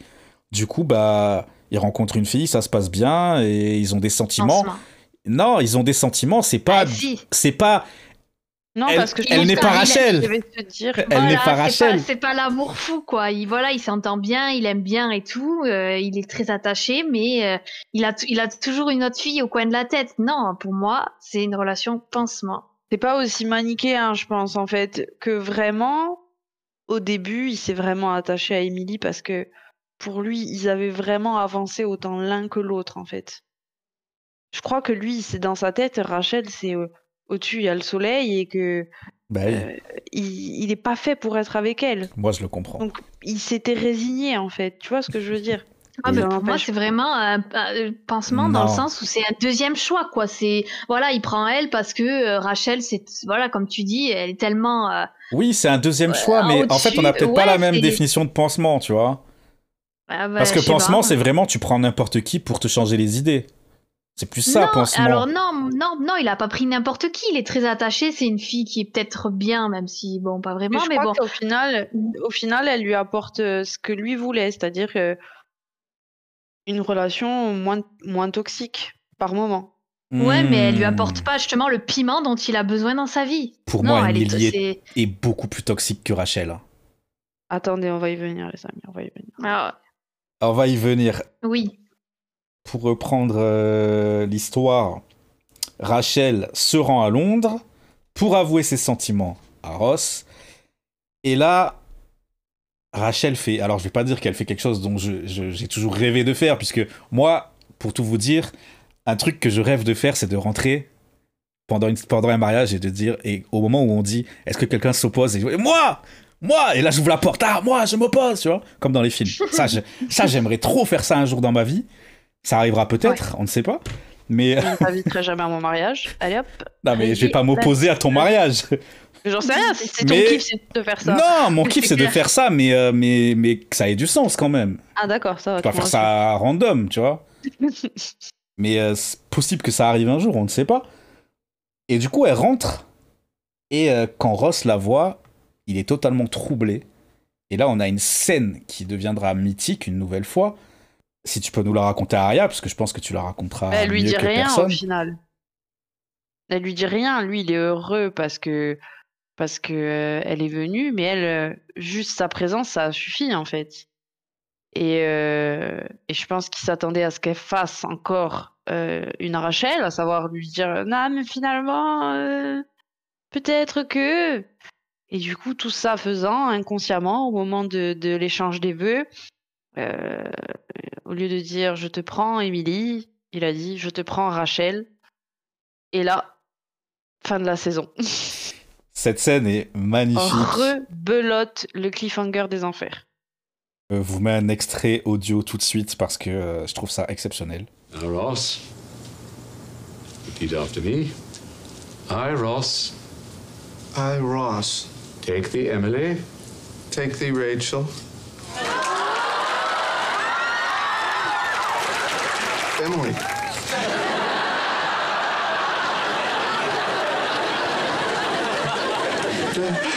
Emily. Et voilà, donc euh, je trouve cette, euh, je trouve ce passage euh, mémorable en fait. Le euh, moi Ross, je te prends, Rachel, Emily. Je trouve ça mais tellement lunaire, tellement Ross, tu vois. C'est Ross en fait. C'est Ah, la scène, elle est géniale. la scène est incroyable. Ouais, ouais.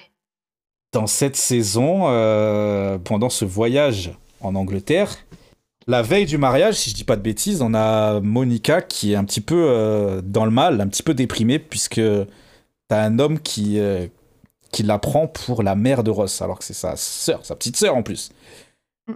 Mais on la prend pour la mère de Ross. Du coup, elle est un petit peu déprimée, un petit peu dans le bad, etc. Et, euh, et Chandler, euh, qui lui aussi se sent un petit peu seul, dans des circonstances assez euh, mystérieuses, on va dire, vont être amenés tous les deux à passer la nuit ensemble. Et ça, je sais pas comment vous l'avez vécu à l'époque, mais moi, ça a été un choc. Et Ouais. ouais, Ouais, un choc pas et trop, hein. non. Ouais, mais en même temps, je trouvais que c'était un peu préparé quand même. Comment ça Je sais pas, je, bah, je sais pas, je trouvais que c'était un peu tendancieux, moi, entre. euh, y Ah ouais Justement, Ah après ouais, non, moi, de la plage où il faisait que lui dire, genre. euh, euh, mais genre, si j'étais le dernier homme sur Terre, tu sortirais pas avec moi, Hulk. Et C'est vrai. Mais il y a eu tout un truc et tout, je me disais. hmm, Ouais, mais non, pour moi, c'est vraiment lunaire, ça sort de nulle part. Ouais, et je me suis dit, oh non. Je, je dis pas que je m'en doutais. Je Ouais. dis juste que j'étais contente et que presque ça- c'était dans l'ordre des choses, quoi. Je sais pas comment expliquer. Mais moi, j'étais pas content du tout. Moi, je me suis dit, oh non, il va y avoir un nouvel arc avec euh, eux qui sortent ensemble. Et ça va un peu pourrir le groupe. Il va y avoir trop de couples entre eux. Il manque plus que Joey se mette avec Phoebe. Ouais, et j'aimais pas la tournure que ça prenait, moi. J'ai pas aimé ce, ce couple dans les premiers épisodes, tu vois. Ouais, je vois ce que tu veux dire. Coco, toi, t'en as pensé quoi?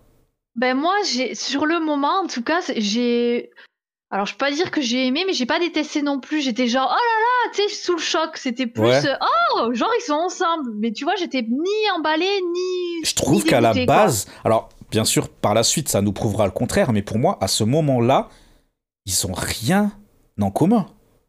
Ils sont, ils sont, ils ont rien. Ah, clairement. Après ça dépend si tu vois euh, que oui les relations c'est fait pour se compléter etc. Ou alors il faut être pareil pour s'entendre. Mais en tout cas à ce moment-là ils n'ont rien en commun. Pour moi ils, ils n'ont rien à faire ensemble, tu vois. Je pense que je suis trop euh, matrixée parce que par le couple qui sont devenus après, mais ouais. j'ai pas Ouais, eu le ça. j'ai pas eu le souvenir d'un choc euh, de fou quoi en fait. Mm. Ah ouais, un moi, choc, ça oui. surprise. Non, euh, une surprise, un choc, euh, oui. Mais euh, je me rappelle, j'avais hâte de voir la suite, quoi. Genre quand ils n'arrivaient pas à se retrouver tous les deux et tout, je sais pas là en mode, mais vraiment, qu'est-ce qui se passe Genre, ah purée, retrouve- retrouvez-vous enfin tous les deux.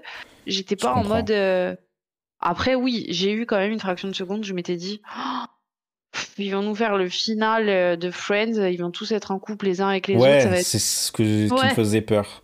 C'est vrai, ouais. Mais euh, là, Parce qu'en plus coup, le euh, reveal c'est en mode euh, ils sortent de sous les draps quoi. Ouais. C'est ça le, le, le reveal, ce qui est assez fort. Parce que c'est pas en mode on les voit petit à petit, nanana, se rapprocher, s'embrasser. Non, c'est vraiment Ouais, en ouais, mode les draps se lèvent et ils sont là, je sais plus ce qu'ils disent, mais, euh, mais la, la scène est assez folle. Encore une fois, la, la mise en scène exceptionnelle. Euh, bah, du coup, c'est à peu près tout pour la saison 4, avec euh, bah, plusieurs moments marquants. Donc euh, Phoebe qui accepte d'être la mère porteuse de son frère après avoir retrouvé sa mère. Encore une fois, cette phrase qui, qui n'a aucun sens, mais voilà. On a euh, le changement d'appartement, Oh là là. Ah ouais. Un des le- meilleurs le épisodes aussi. Fort. un des meilleurs Incroyable. épisodes. Est-ce que Aria, tu peux nous faire un petit, un petit rappel de, de ce qui se passe dans cet épisode? Que l'histoire part qu'en fait euh, Rachel est réveillée par le bruit du coq et, et du canard tous les matins ça. et qu'elle en plus. Parce que pour ceux qui savent pas, qui connaissent pas la série, dans l'appartement de Chandler et Joey, il y a Pounard et Cassin. Il y a un canard et un poussin en fait qu'ils ont adoptés. Et euh, comment ils se retrouvent à, la- à les adopter d'ailleurs? C'est Joey qui les a adoptés. Mais il les a sortis d'où? Comment d'où ça vient? Il avait vu, je crois, un truc à la télé. Mais je ça, pour le coup, je me rappelle. Ok, plus. ok. Je crois que c'était parti que les filles connaissaient plus les garçons que les, ga- que les garçons ne connaissaient les filles. Voilà. Et euh, elle avait dit Mais je suis tellement sûre que si on gagne, euh, vous dégagez le poussin et le canard. Bon, il fallait une ça. contrepartie à ça. Et la contrepartie, c'était le super appart de Monica. Exactement. Sur une Et question patatras. en plus, euh, parce que ça va, euh, il y a genre égalité euh, jusqu'à la fin et ça part dans un, questionnaire bonus où il faut, ré- rapidité, ouais. voilà, il faut répondre à des questions, sachant que il y a eu des questions sur la mère, le nom du spectacle, du père de Chandler. Et elles vont perdre l'appartement sur euh, quel est le travail de Chandler. Donc, elles réussissent à répondre à des questions obscures sur les, la famille et compagnie, mais le métier de leur ami, là, euh, Ça ne sait. personne Et ne, encore de maintenant, personne n'est capable de dire ce que, ce que faisait Chandler Pink. C'est ça. En tout cas, c'est ça dure un épisode ou deux, je me rappelle plus, mais euh, Le quiz, enfin, c'est un seul épisode. et après l'épisode il d'après, c'est le Il y a déménagement. quelques et- épisodes, euh, voilà, où, vivent C'est dans les appartements Avec séparés. la scène du chien, euh, Où ils rentrent, Qui roule. ils rentre, euh, sur le chien, ouais. c'est ça. Exactement. Et en tout cas, très très grand épisode, incroyable cet épisode. Incroyable, ouais.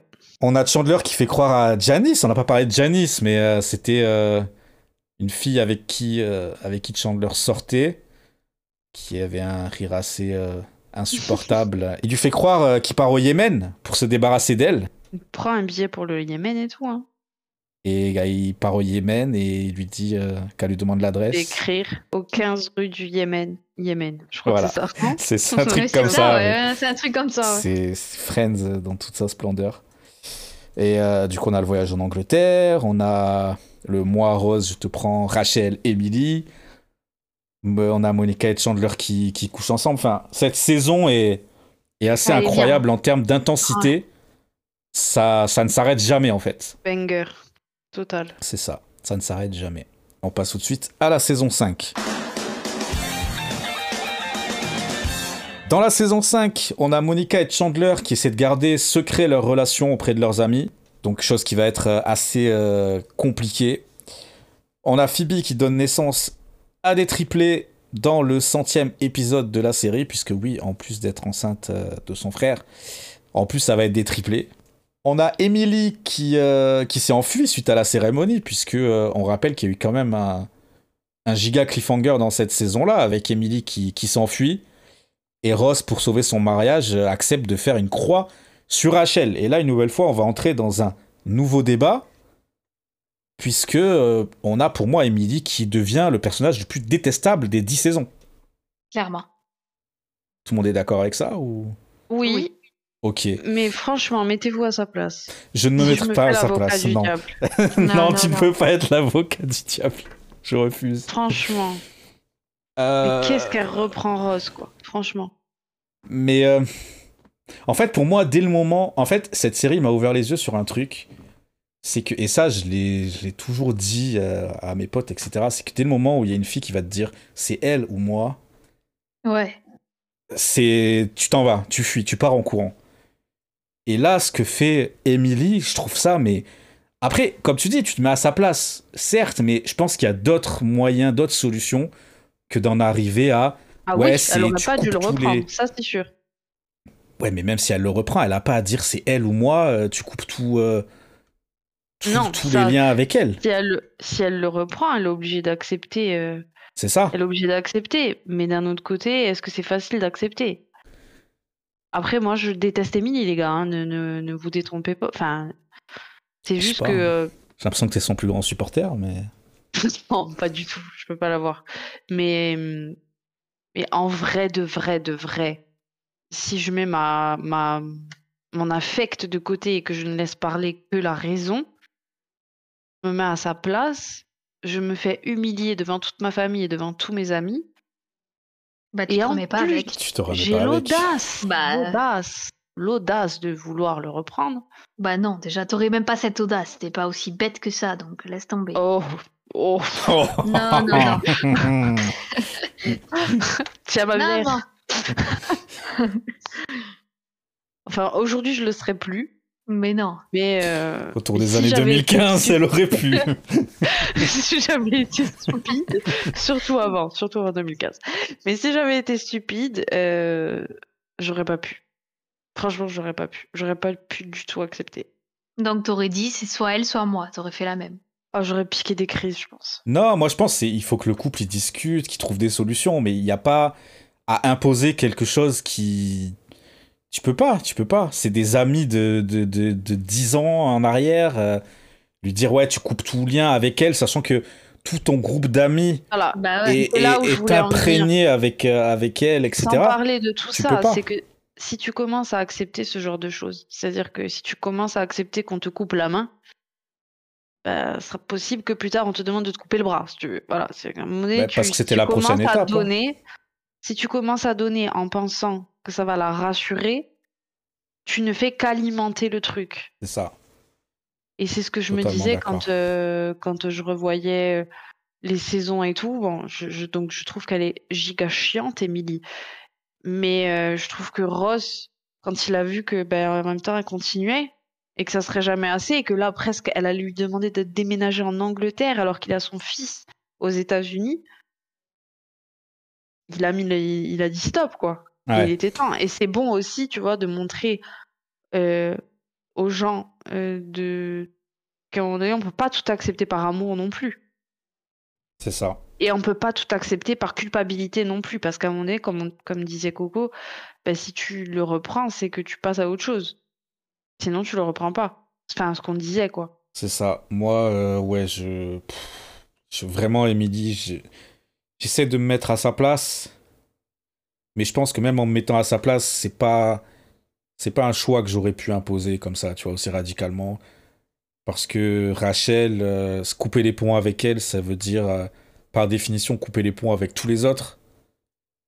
Puisque, comme tu dis, il y a cette histoire de euh, quand tu commences à, à faire une concession derrière, euh, ça peut être l'escalade.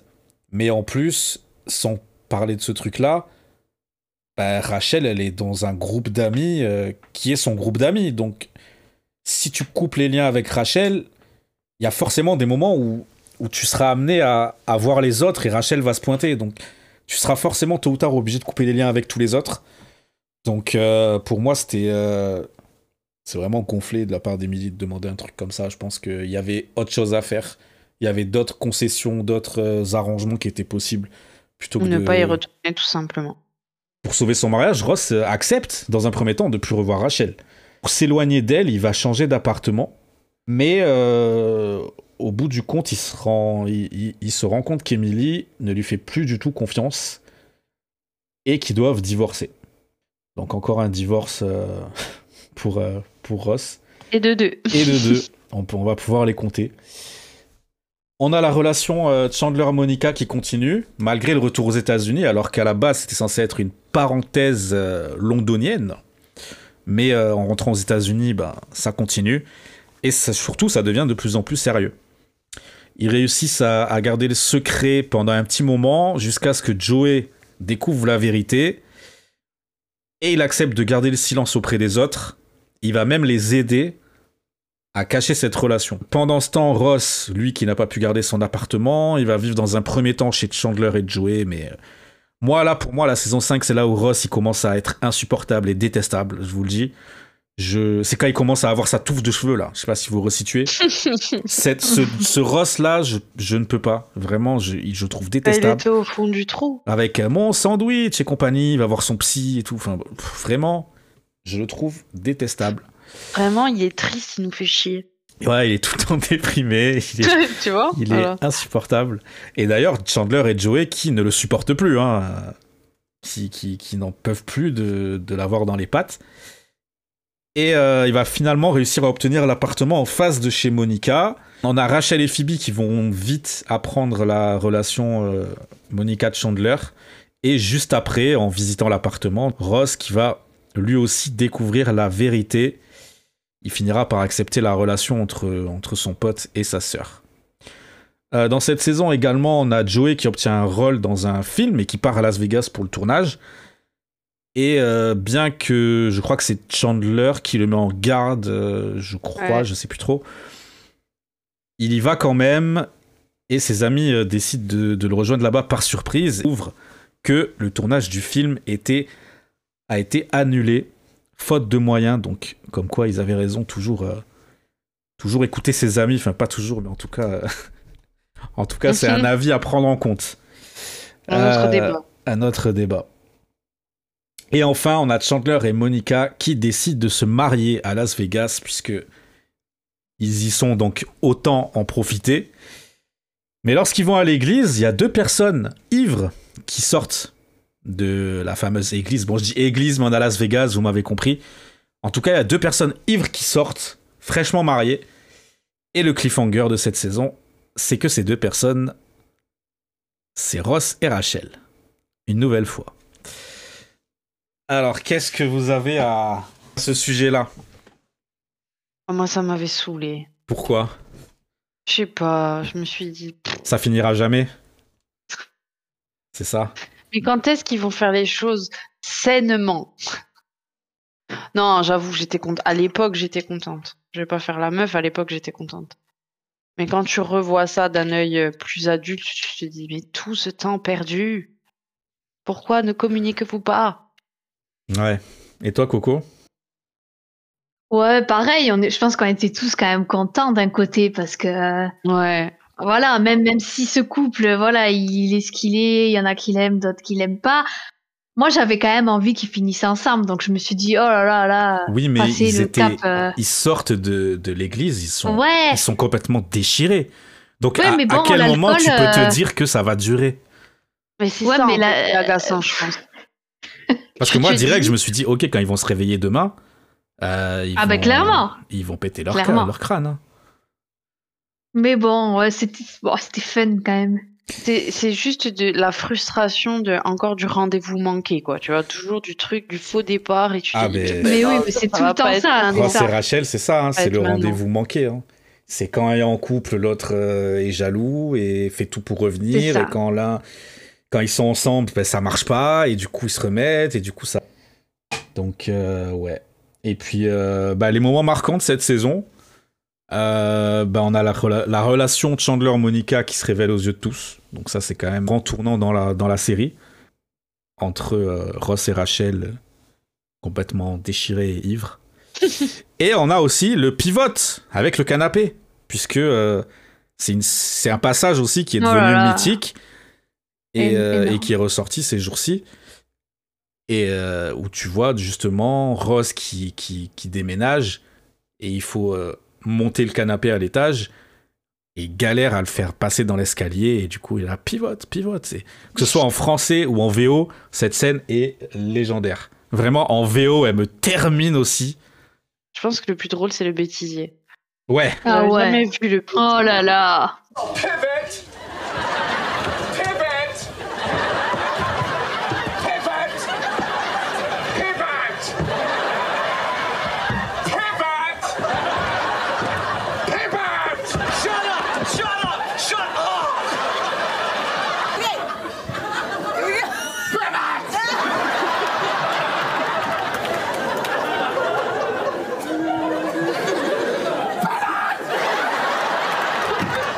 Énorme cet épisode. Voilà, donc une saison 5 euh, un petit peu dans la, dans la veine de la saison 4, saison 3. On est vraiment, je pense, au sommet, au pic de la série, pour moi en tout cas. Je sais pas ce que vous en pensez, mais on est Ouais. vraiment sur les meilleures saisons, euh, 3, 4, 5. Je pense Ouais. qu'on est vraiment sur le, sur le pic de la série. Le pic et en même temps, enfin perso, hein, je sais qu'on n'est pas à l'heure de la conclusion, mais je je trouve pas qu'il y ait eu des moments où ça soit retombé, euh, Ouais. que ce soit essoufflé, Friends. Ouais, ouais, ouais. Vraiment. Non, c'est juste que, en fait, c'est monté. Et Ouais. quand, c'est, quand on est arrivé en hausse, ça s'est stabilisé. Mais vraiment, on, est, on a atteint le pic à ce moment-là, quoi. Je pense saison 4, c'est là où on atteint le pic. Et à partir de là, ça va, ça va rester très très haut. T'as raison là-dessus. Eh ben, on passe tout de suite à la saison 6. La saison 6, finalement, Chandler et Monica ne se sont pas mariés. Ils ont vu Ross et Rachel euh, sortir. euh, euh, état de choc un petit peu. Ça, a dû casser le délire, je pense. Et surtout que Ross et Rachel, bah, ils sont mariés, mais ils le savent pas, puisqu'ils étaient complètement bourrés. Et ils l'apprennent le lendemain matin. Leurs amis leur racontent un petit peu ce qui s'est passé. Et puis au final, Chandler et Monica se rendent compte qu'il est peut-être un peu tôt pour se marier. Et ils décident de faire les choses pas à pas, étape par étape, et de s'installer tous les deux chez Monica. Donc on a Ross qui doit annuler son mariage avec Rachel. Dans un premier temps, je crois, il va lui cacher qu'il va pas l'annuler Ouais. parce qu'il veut pas l'annuler puisque Ross, euh, voilà, ça l'arrange. ça fait un troisième divorce quand même. Ça, ça l'arrange de rester marié avec Rachel. Et puis surtout, exactement, on arrive à. Il arrive peut-être à ses 30 ans, quelque chose comme ça. Et il a déjà trois divorces, quoi. Donc. euh, fait beaucoup, là, ça non fait compliqué, ouais, c'est très compliqué. Donc le mariage ne peut pas être annulé. Le juge refuse de l'annuler, en tout cas, et il va devoir divorcer. Troisième divorce. On a euh, deux épisodes dans cette saison qui sont consacrés euh, à un espèce de monde alternatif, si on peut dire ça comme ça. En tout cas, sur ce qui aurait pu se passer euh, dans leur vie si les choses avaient été différentes. Je trouve ces épisodes assez stylés. Je sais pas ce que vous en pensez. J'ai adoré. Ouais. J'ai adoré, moi. Coco Vraiment, aussi. c'est Ouais, ouais, carrément. vraiment trop cool ces épisodes. Parce qu'au final, euh, Ça ils prouve, reviennent euh, tous au voilà, même point. ça prouve que euh, C'est ça qui est beau. dans la vie, euh, je sais pas si tout est écrit, mais en tout cas, voilà, c'est t'as beau faire les choses d'une manière ou d'une autre, on, on en arrive au même point. Donc, euh, pour citer quelques exemples, on a, on nous montre un petit peu ce que leur vie, euh, à quoi leur vie pourrait ressembler si Ross était resté marié à Carole. On a Rachel, euh, si elle n'avait pas fui euh, devant l'hôtel et qu'elle était restée, euh, était restée avec Barry. Joey, si sa série n'avait pas été annulée, enfin s'il n'avait pas été viré de sa série. Phoebe qui devient femme d'affaires, etc. Donc, je trouve ces épisodes assez intéressants, surtout que, comme on disait, ben, ça, au final, ça, ça, ça repique vers, vers leur réalité, tout simplement. Hum, ensuite, donc ça, c'était juste une petite parenthèse de, de deux épisodes. On a euh, Ross qui, dans, euh, dans la réalité de la série, tombe amoureux d'une de ses étudiantes puisqu'il donne des cours à l'université. D'ailleurs, il y a une histoire, une histoire avec. euh, il doit se rendre à un cours qui est à l'autre bout de la ville et l'autre qui a, et il s'en sort pas. Enfin, c'est assez drôle. Et du coup, il tombe amoureux d'une de ses étudiantes, Elisabeth. Commence à sortir avec elle. Et d'ailleurs, le père d'Elisabeth, Paul, avec qui il s'entend pas du tout, entame lui une relation avec Rachel. Donc Aria, Ouais. si tu peux nous raconter peut-être une de tes scènes favorites. Alors, Paul, qui est joué par, euh, par Bruce Willis, on le rappelle quand même. ouais. Et c'est quand en fait elle va dans sa maison de campagne. Je crois que j'ai jamais autant ri de ma vie. Quand elle va dans sa maison de, de campagne euh, avec, euh, avec Ross en cachette de son père et qu'en fait euh, son père déboule avec Rachel exactement au même moment. Et que Ross surprend le, le père, donc Bruce Willis, Paul, le père d'Elisabeth, en train d'essayer de se motiver pour aller rejoindre Rachel en se disant que c'est une love machine, etc., etc., etc. Et lui, il est sous le lit, il se faxe sur le lit pour pas se faire voir. Et, et plus il écoute ce mec se faire un, ce mec dont il a peur se faire un, un monologue de trop débile devant le miroir, et plus ses yeux s'écarquillent, et plus je pleure de rire. En fait, vraiment, c'est je, je- c'est une des scènes les plus drôles que j'ai vues dans Friends, c'est celle-là.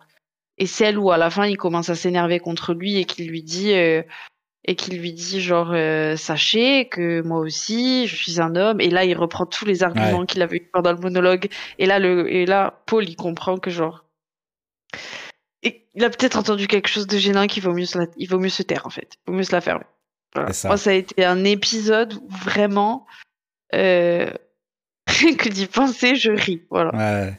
la force de Friends, c'est que je pense à une scène où je parle d'une scène et c'est tellement ancré et bien joué que je- ça, me, ça me tue de rire. Quoi. C'est ça.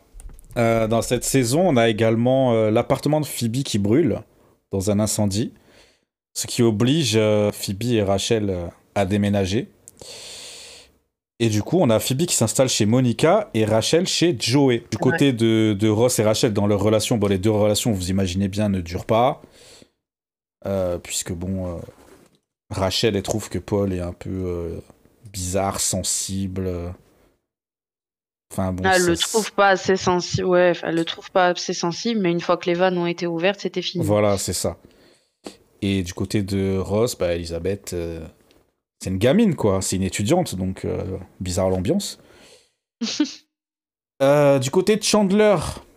Alors, Chandler et Monica, c'est assez particulier. Je sais pas si tu veux nous en parler encore une fois, mais je pense que tu le feras mieux que moi. En fait, le Chandler, il rentre chez lui et il entend qu'il y a une femme qui avait bien pris la réservation de Monica pour un lieu de mariage dans une bibliothèque ou Un un musée. musée, je sais plus. ah voilà, un musée. Et là, il commence à être pris de panique euh, de fou. Et, euh, et Monica, elle, elle comprend que Chandler a entendu ça, donc elle se dit bon là, je suis dans la merde. Euh, mon mec, c'est un angoissé de l'engagement et vient d'entendre que je m'étais inscrite sur une liste pour un mariage qui sera dans deux ans.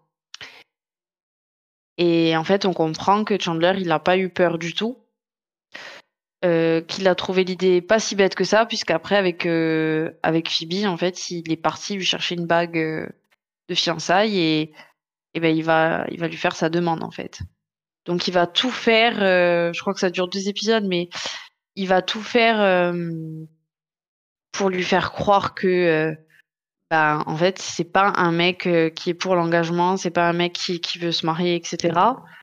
Donc en plus de tout ce cirque qui- qu'il fait, il revoit Richard euh, au restaurant juste le soir où il voulait, la demander en, ma- en mariage en fait.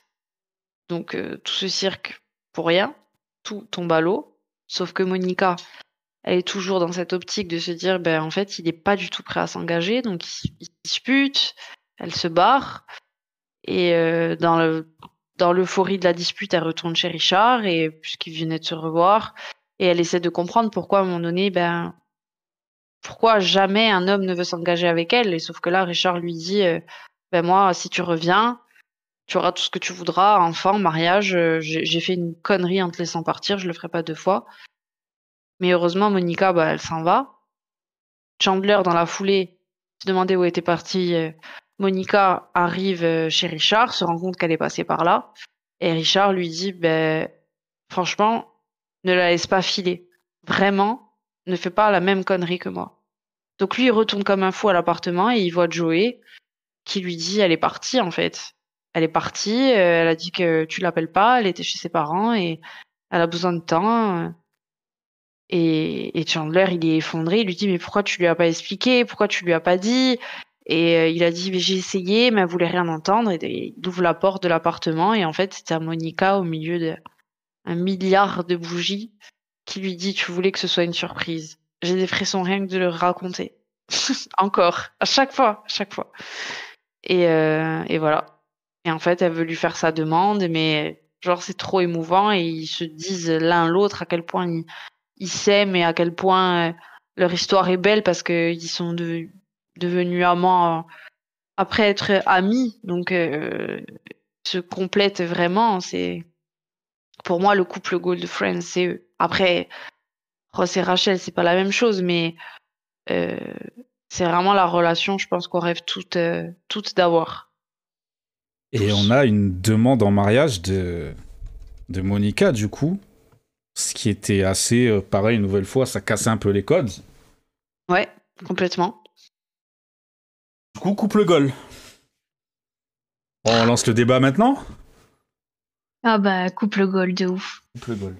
Après toi, t'as. Ah bah là, Après toi, t'as beaucoup de couple goal dans cette série, j'ai l'impression, non?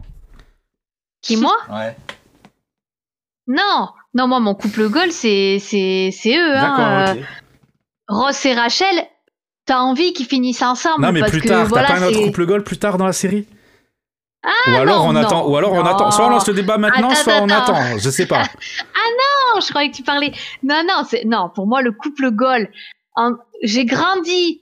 J'étais une petite fille. Je suis devenue une adolescente qui est devenue une adulte qui est qui a toujours rêvé de vivre une relation comme Chandler et Monica. Pour moi, c'est la relation la plus saine. Ils se tirent tous les deux vers le haut. Ils se, ils se complètent, ils se soutiennent. Pour moi, c'est la plus belle relation que- qui, qui puisse exister de presque toutes les séries. Donc, euh, c'est couple goal de ouf. Après, l'autre couple que j'aimais bien, c'est pas un couple goal. J'ai pas dit Un ça. couple culte. Ouais, mais c'est un couple culte quand même. Ça reste un couple culte. Pour toi, Aria, euh, le couple euh, Chandler-Monica, Non, c'est pour moi, le couple Chandler-Monica, c'est le couple euh, que j'idéalisais. Je pense que je me suis pas trop mal démerdée aujourd'hui. Mais par contre, le couple culte, tu vois ce que je veux dire? Le couple, ça reste Ross et Rachel. Culte avec Oui, un oui, on est quoi. Voilà. Mais euh, euh. Après, c'est fatigant tous ces jeux de chat et à la souris, je pense aussi. Voilà, Ça convient pas à tout le monde. c'est Il y ça. a un âge pour tout.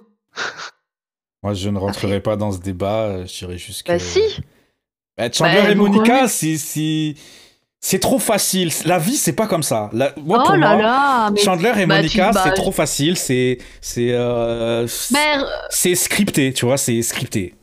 Mais non, regarde. Ils ont glitch, il y a un glitch quelque Bah. part, c'est pas, c'est pas normal. C'est pas Ah normal. ben, je suis pas du tout d'accord. Alors que Ross et Rachel, c'est la, c'est Ah non, la mais toi, t'aimes réalité. trop la toxicité. J'aime pas la toxicité, la toxicité même. Enfin, m'apprécie. Non, mais non, je, je ouais. Non, moi, pour moi, Ah, le, le- je vais pas dire le couple goal, c'est c'est Ross et Rachel, Eh, parce voilà. que c'est pas un couple goal, mais pour moi, c'est le couple. C'est le couple. Mais, C'est ils sont mais destinés. comme elle a dit, Non, c'est mais que le couple culte. Mais le couple goal, c'est Chandler et Monica. Oh non, non, mais le couple goal, c'est c'est quelque chose de personnel de toute façon. pour moi, c'est pas euh, Ouais, Chandler et on n'a pas Monica. tous les mêmes attentes. On n'a pas tous les Pour mêmes moi, envies. pour moi, c'est pas un couple goal. Chandler et Monica. et on n'a pas la même vision du couple. Donc euh, forcément, on Pour sera moi, pas d'accord. l'histoire, l'histoire ne peut être que plus belle que si Elle est semée d'embûches. Ross et, et- et Rachel finissent ensemble. Ils s'aiment depuis le lycée. Parce qu'on n'en a pas parlé de ça, mais quand on a eu les flashbacks, on a eu, euh, on a, on a- l'aime, on a eu des scènes de- du bal de promo et compagnie où justement on voyait que, euh, que Ross il était filmé avec une vieille caméra, etc., par sa mère. Il se faisait tout beau, il se préparait, etc., bouquet de fleurs et tout. Et Rachel en avait rien à foutre et, euh, et elle partait avec un autre mec et, et lui il restait là, désemparé. tu vois Et si. Ça, c'était quand ils étaient adolescents. Si une fois adultes, au bout de 10 ans de série, ils finissent ensemble, mais c'est, ça le couple goal. C'est ouais, la mais la grosse finalité. Monica, la grosse Monica, elle avait un petit crush pour le jeune Chandler elle est aussi. devenue hein. Cuistot, pour Et, lui. et elle est devenue cuistot pour lui aussi. Bah, clairement, donc euh, à la fois, C'est euh, c'est tu pareil. marques, dans ce tu cas-là, marques un euh, point. Tu marques un, tr- un très bon merci. point. Tu Elle marques un très bon point. voilà, voilà. Ah, oui, Putain, oui, oui. tout à fait. Non, Le tu marques couteau, un, euh. un- un très bon point. Ouais, non, non, je. Non, je, je trouve que c'est couple goal. Ouais, mais toi, t'aimes il bien les fait pas. trucs un peu. Non, euh, mais il me fait pas vibrer ce couple. Pour moi, il est fade. Ah, Pour moi, il est fade. mais non Je- je vous Oh, promets, je, pour peux moi, pas, je peux pas entendre ça. Je préfère être sourde. Mais moi, pour moi, ce couple est fade. Ce couple ne dégage rien. Non. Alors oh que là là. Ross et Mais a pas plus. Ils sont tellement sains quand Qui ne euh, dégagent bon, je rien, Peux pas, oui. je, je peux pas spoil la suite, mais ils vont avoir des embûches dans dans dans, dans Ah, leur vie de couple. exactement la même scène. Et ils se soutiennent tellement, ils sont tellement là l'un Oui, pour enfin, quand, Chandler il achète une borne d'arcade, euh, bon, elle le soutient pas trop. Hein. Bon, arrête. non, franchement, les, les, les, les, les obstacles de la vie euh, qui, qui peut arriver à n'importe qui sont tellement soudés, Oui. tellement. euh, C'est trop beau comment ils Oui, se soutiennent. comment, enfin, si- c'est- il y a- ils sont sains de fou. Mais c'est trop beau si Ross et Rachel finissent ensemble. Oh, bah, il nous énerve. Mais c'est ce que je oui. pense. Tu peux, je peux pas Mais t'énerver. moi aussi, mais moi aussi, de toute la série, j'ai toujours rêvé qu'ils finissent ensemble. On va pas se mentir, même si, tu vois, je suis là, des fois ils m'énervent l'un l'autre, mais je rêvais qu'ils finissent Ouais. ensemble, il y a pas de souci. Mais c'est comme elle dit, le- elle a vraiment trouvé les mots parfaits. C'est le couple culte et il y a le couple goal où vraiment, euh, voilà, après chacun On a sa réouvrira vision du le couple. débat à la fin, puisque la fin va nous donner des réponses et des arguments où on va- on pouvoir en débattre euh, pour conclure tout ça euh, juste après la saison 10. Donc, on laisse une nouvelle fois le débat ouvert pour tout à l'heure. Euh, et puis voilà, c'est la fin de cette saison 6 avec euh, une mention spéciale pour Ross qui se blanchit les dents quand même. Ça, c'était assez drôle. Et puis, euh, et puis Ross avec son unagi, pour ceux qui... euh, Je vous dis, il est tellement drôle ce mec. Tellement sous-côté Ross. Il est trop drôle. Et on passe tout de suite à la saison 7. La saison 7 qui débute avec l'officialisation des fiançailles de Chandler et Monica. Rachel qui est promue dans son travail et engage un assistant Tag, c'est son prénom. et, euh, et elle cherche à éviter qu'il euh, séduise d'autres femmes, puisqu'elle le trouve, euh, elle le trouve à son goût. Et euh, lors de Thanksgiving, elle va lui avouer qu'elle a des sentiments pour lui et ils finissent par se mettre ensemble.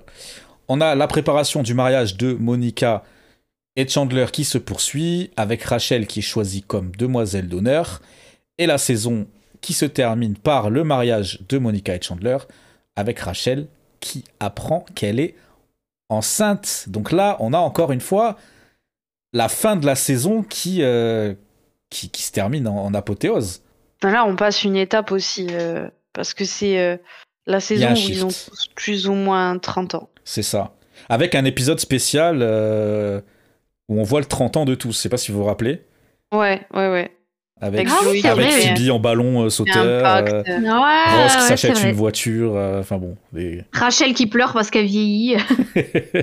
Joey qui pleure parce qu'il dit qu'ils avaient un pa- qu'il avait un pacte avec le Seigneur et qu'il aurait pas dû vieillir. Incroyable. Mais ouais, c'est vrai qu'il y a un shift où vraiment on passe de euh, la colocation, euh, euh, etc., etc., à vraiment euh, la vie euh, d'adulte euh, responsable, les enfants, le mariage. Il y a vraiment un, Des projets, ouais. c'est ça, un, un Ouais, tournant ça. vers, vers la vie, vers la vie d'adulte. Et puis dans mes souvenirs, même nous, on savait pas que, que Rachel, elle était enceinte. Tu le sais à la fin de l'épisode, si je dis pas de bêtises. Ouais, Parce que tout le monde est persuadé que c'est Monica. Et en fait, euh, quand ils disent, mais si c'est pas toi qui es enceinte, et, Rach- et Phoebe comprend, elle regarde Rachel Ouais. qui lui fait non de la tête, et elle, elle fait croire que c'est elle. Là encore, Friends dans toute sa splendeur, petit cliffhang- cliffhanger, pardon.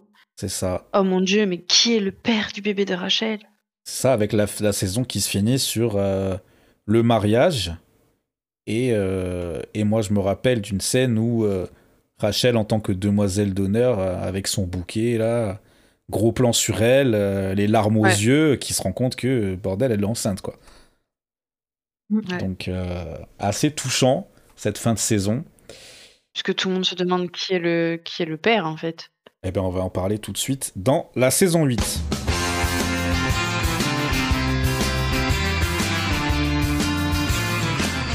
La saison 8, du coup, qui s'ouvre sur euh, les interrogations sur le père de l'enfant que porte Rachel, qui, à l'époque, je pense, a été une nouvelle fois quelque chose qui nous a tous euh, giflé.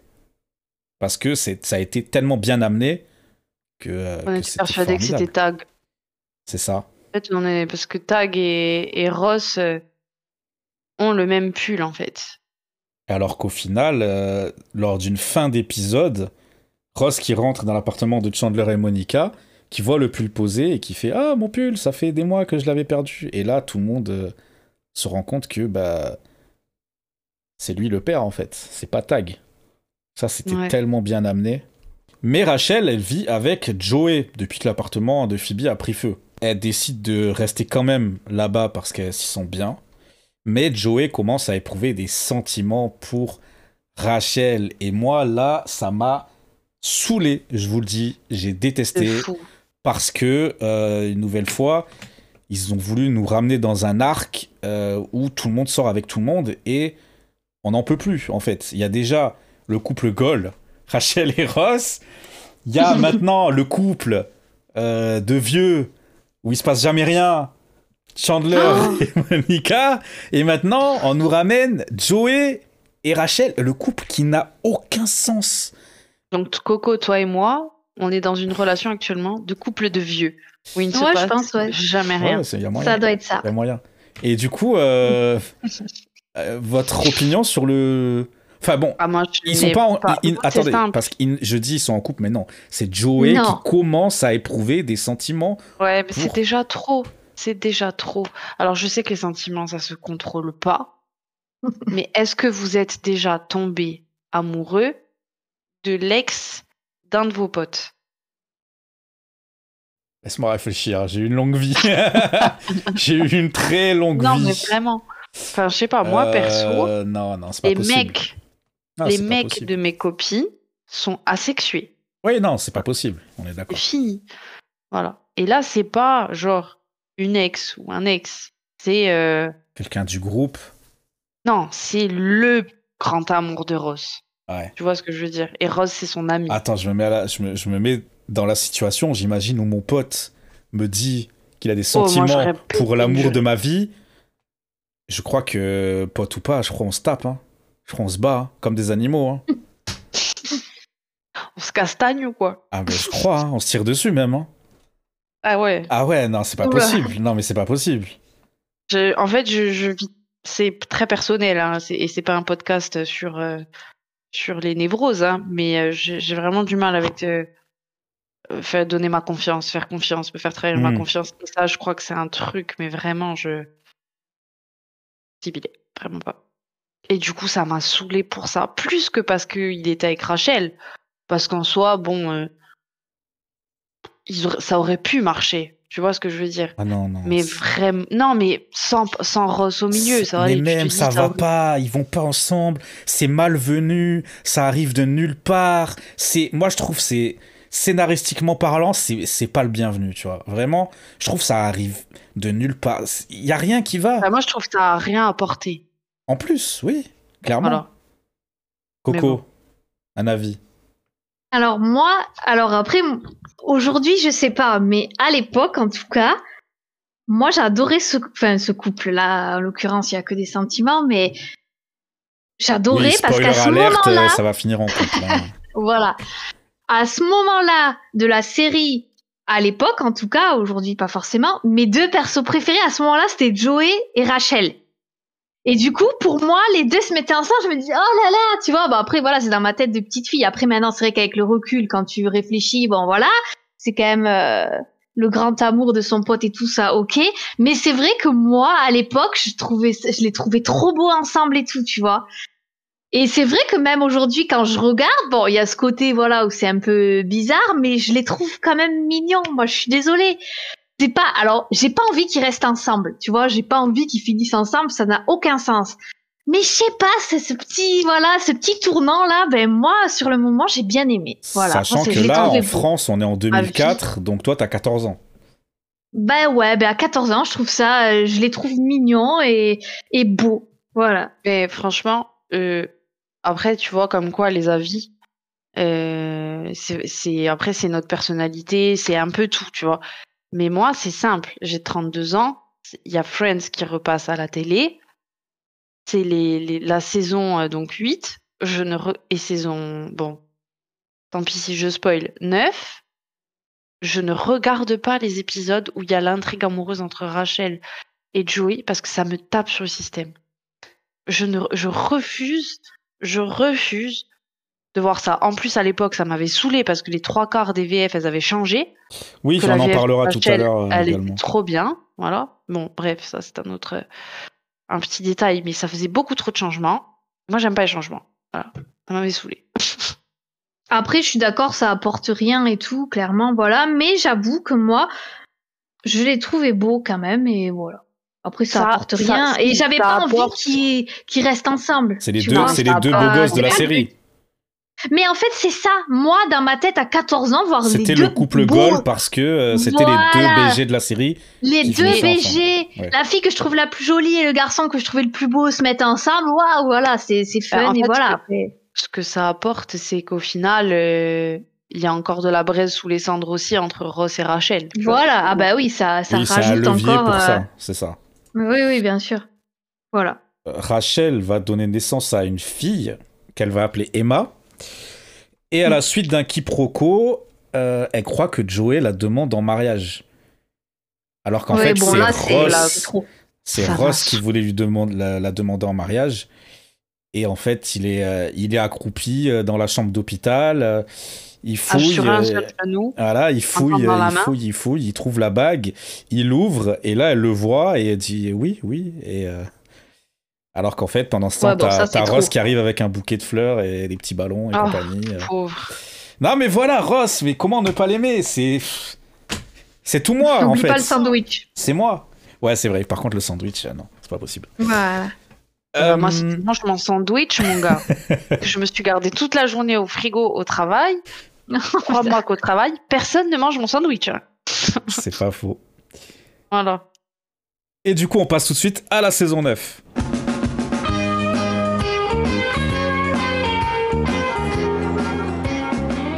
La saison 9, euh, qui commence avec euh, bah, la naissance d'Emma, comme, comme on le disait. Euh, Rachel qui rejoint Ross dans son appartement, donc elle va quitter l'appartement de Joey, bien qu'ils ne sortent pas ensemble, pour le bien de leur enfant. Euh, voilà, c'était peut-être euh, quelque chose à, à essayer, je pense. Mais cette cohabitation, malheureusement, ne va pas durer et Rachel va rapidement retourner vivre chez Joey. Mais je pense que c'était bien pour eux d'essayer. Et elle lui dit clairement Je sais que c'est pas bien ce que je te demande, mais je refuse que tu sortes avec d'autres filles. Mais moi, j'ai le droit d'aller euh, choper des numéros à droite à gauche. Donc, encore une fois, Et lui, tu veux dit, nous dire qu'elle est toxique. Non, elle m'a saoulé là. aussi. Là aussi, ça m'a saoulé. Bon, on peut pas lui enlever que ce soit honnête. Hein. mais ça m'a saoulé. Moi, je trouve que euh, leur relation, c'est la réalité. C'est moi, je trouve ça, je trouve ça beau. Je trouve ça terrible, mais, mais je trouve ça beau. Parce que c'est tellement réel, en fait. C'est la réalité. Je te dis, on peut pas lui enlever que ce soit honnête. Euh, Monica et Chandler, pendant ce temps, décident d'avoir un enfant, mais ils découvrent après de longs mois d'essai que tous les deux sont stériles. Donc là, terrible, puisque euh, encore euh, un des deux qui est stérile, mais là, c'est les deux.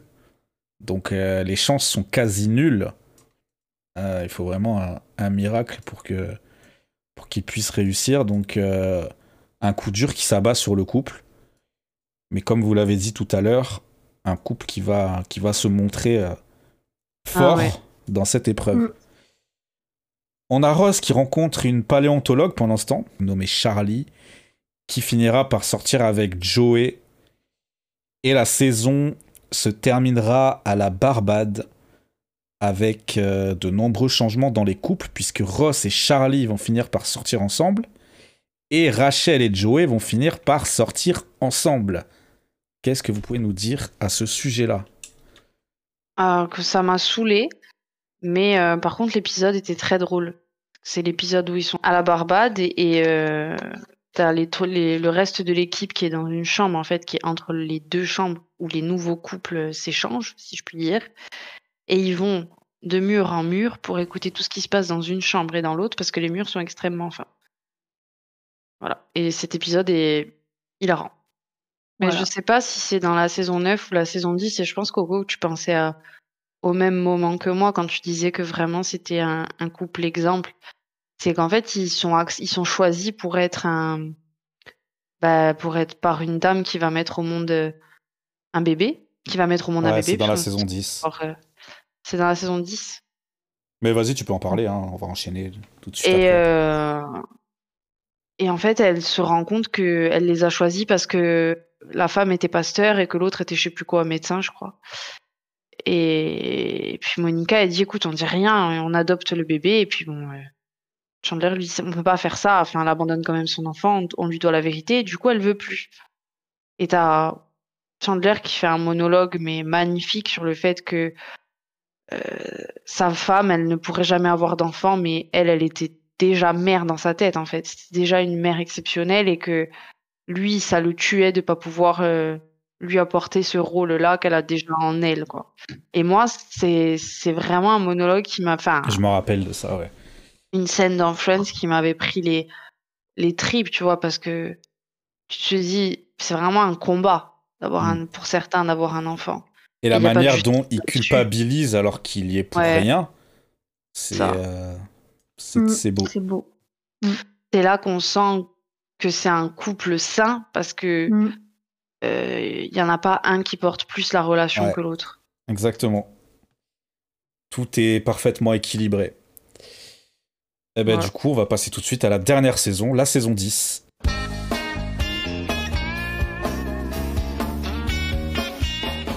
La saison 10 qui euh, commence avec la relation entre Joey et Rachel qui se révèle être un échec, ce qui n'est pas étonnant, je trouve, parce que, comme on l'expliquait tout à l'heure, pour moi, ce couple sort de nulle part et ça ne peut pas marcher, en fait, quand on connaît les deux, les deux personnages, ça ne peut pas. Ils décident de rester amis. On a Charlie qui sortait avec Ross, qui décide de retourner auprès de son ex. Et comme tu le disais, Aria, juste avant, Monica et Chandler décident d'adopter. Dans un premier temps, je crois qu'ils ne le disent pas aux autres. Mais, euh, mais voilà, ils décident euh, d'adopter. Et également de déménager en dehors de la ville pour Ah, élever leur enfant. ouais. C'est ça qui, ouais, c'est ça qu'ils décident de, de cacher. Parce qu'ils veulent élever leur enfant dans Ouais. un cadre de vie euh, calme et, et spacieux. Puisque, euh, voilà, aux États-Unis, c'est pas comme en France. La, la banlieue, c'est les petites maisons avec les jardins, etc. On a Phoebe qui se marie avec Mike. Alors, ça, on n'en a pas parlé. Mais euh, Phoebe euh, entretenait une relation avec Mike. Il est trop cool. Ah Comment ouais. On a pu Mike vraiment. Mike, Oh là C'est. Ant-Man pour ceux qui sont dans le, dans le Un peu MCU. couple goal aussi quand même Mike et Phoebe. hein. Non, ouais. non, non. J'aime beaucoup ce Non, non. couple aussi, Ouais. Non, ça va aller. Si, si, vraiment, Mike, non. euh, c'est quelqu'un. Euh, comment ils se sont rencontrés avec Mike? Alors, en fait, euh, Joey et Phoebe s'étaient mis d'accord pour se présenter mutuellement quelqu'un.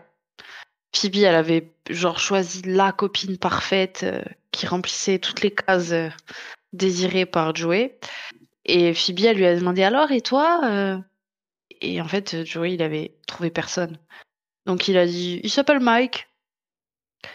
Il est rentré dans Central Park, peut-être euh, dans Central Ok. Ah Park oui, une c'est vrai. Avant euh, le rendez-vous, il a crié Mike. Oui Et lui, il a dit oui. Il a regardé, il a fait genre, oh, il est pas mal. Et il est allé. Et il a récupéré Mike. Incroyable. fou, quand Joey même. dans toute Elle a sa splendeur. non mais Et c'est j'avais complètement la oublié. tête, la tête satisfaite qu'il fait quand euh, l'autre lui dit oui. Je vois trop. Hmm. Non, mais c'est Ah, Joey dans toute sa splendeur, cette scène. Euh, du coup, on a Rachel qui se fait virer de son travail et qui accepte une proposition pour aller travailler à Paris. Je crois qu'elle travaillait chez... On le voit Parce même que- dans la série, le mec, dans l'ascenseur là, Ralph Lauren. Ralph Lauren. Et là, elle part chez Louis Vuitton à Ah oui. Paris. Pas de bêtises, quelque chose comme ça. Du coup, elle accepte d'aller travailler à Paris et Ross lui avoue son amour et la supplie de rester. Et cette scène est incroyable. La scène qui suit est encore plus mémorable. Euh, dans le dernier épisode, on a Monica et Chandler qui adoptent finalement des jumeaux, puisqu'ils ne le savaient pas, mais la mère porteuse. euh, Enfin, mère porteuse. si on peut dire ça comme ça. En tout cas, la, Qui joue dans Scary Movie. c'est ça. Elle a finalement elle accouche de jumeaux, donc ils vont se retrouver à adopter des jumeaux avec la fameuse scène où Monica rentre dans l'appartement, ils sont tous là, oh et là il y a Chandler qui Ah arrive ouais. derrière avec un autre bébé, oh Et Joey qui dit Eh, c'était quoi la surprise alors? Incroyable. Et euh, et puis moi la scène qui que je n'ai jamais pu revoir parce que je peux, pleurer sur cette scène, je le dis. À chaque podcast, je vais dire que, que je peux pleurer devant une scène, mais je le dis et je l'assume. Rachel qui va embarquer dans son avion pour la France, mais se ravise au dernier moment et prend finalement la décision de rester à New York pour faire sa vie avec Ross. Et on a du coup euh, cette fameuse scène où elle laisse un message sur le répondeur de Ross, qu'il écoute, où elle dit Laissez-moi descendre, laissez-moi descendre, et lui qui commente Laissez-la descendre C'est assez exceptionnel, et puis le message se coupe, et, euh, et lui, il sait pas si elle a réussi à descendre de l'avion, et. Et, euh, et de toute façon, je vais vous mettre un extrait parce que parce qu'il faut que vous entendiez ça, mais cette scène euh, me fait pleurer. Voilà. I've got to see you. I've got to get off this plane. Oh my god. Excuse me. Please sit down? No, I'm sorry. Sorry, plane, okay? I need to just tell someone that I love them. Miss, I can't let you off the plane. Let her off the plane! I am afraid you are going to have to take your seat. Oh, please, miss, you don't understand. Try to understand! Oh, come on, miss, isn't there any way that you can just let me off the. No! No! Oh my god. Did she get off the plane? Did she get off the plane? I got off the plane.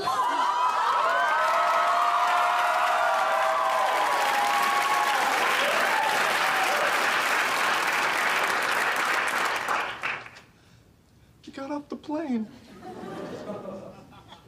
Et la série se termine avec le déménagement de Monica et Chandler dans une scène où les six amis, tous réunis, rendent les clés de Oh. l'appartement et se promettent de rester amis pour la vie avec un plan sur la porte de l'appartement mythique de Monica. Et c'est ainsi que se termine la série. Les amis, qu'est-ce que vous pouvez me dire sur cette saison? Parce que moi, entre la scène de Rachel qui prend pas son avion et l'appartement vide, il y a tout pour faire pleurer. Clairement. On a pleuré. Ah bah, moi, je pleure systématiquement. Bon, Ouais. je pense que là, la scène de départ, je pleurerai d'autant plus, hein, mais. Mm. Ouais. Et euh, je, je sais que je suis peut-être un peu trop sensible. Mais la dernière saison, elle est bien ficelée, tout, tout est à sa place. Je suis contente qu'ils aient pas fait mettre euh, Joey avec Phoebe ou Joey avec quelqu'un, parce qu'au final, euh, bah, c'est vraiment chacun est, a évolué de la vingtaine à la trentaine. Chacun est là où il voulait être et comme il voulait être. Et, euh, et malheureusement, après, même si leur amitié est solide, ben, chacun fait sa vie. Ce qui n'empêche, moi, dans ma tête, ils se revoient à chaque occasion pour les fêtes, etc. Mais euh, c'est ce que- je fantasme. hein.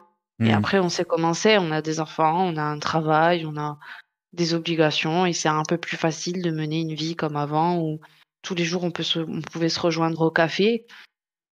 Et, euh, c'est dur d'accepter ce passage-là à l'âge adulte, d'accepter que ben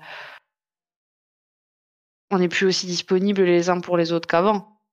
Je pense que c'est pour ça qu'en vieillissant, c'est encore plus touchant de regarder la fin de, de Friends en fait. Pour moi. Ouais, Coco, quelque chose à dire? Ben moi, euh, bah, je trouve que la fin, bah voilà, elle est trop émouvante. J'adore et comme enfin, pour moi, ils se sont arrêtés quand il faut, comme il faut. Enfin, tout est, tout est bien ficelé. euh, ça pouvait pas être mieux, quoi. Tout, enfin, j'adore la fin, quoi. Non, j'adore. Voilà. Ok.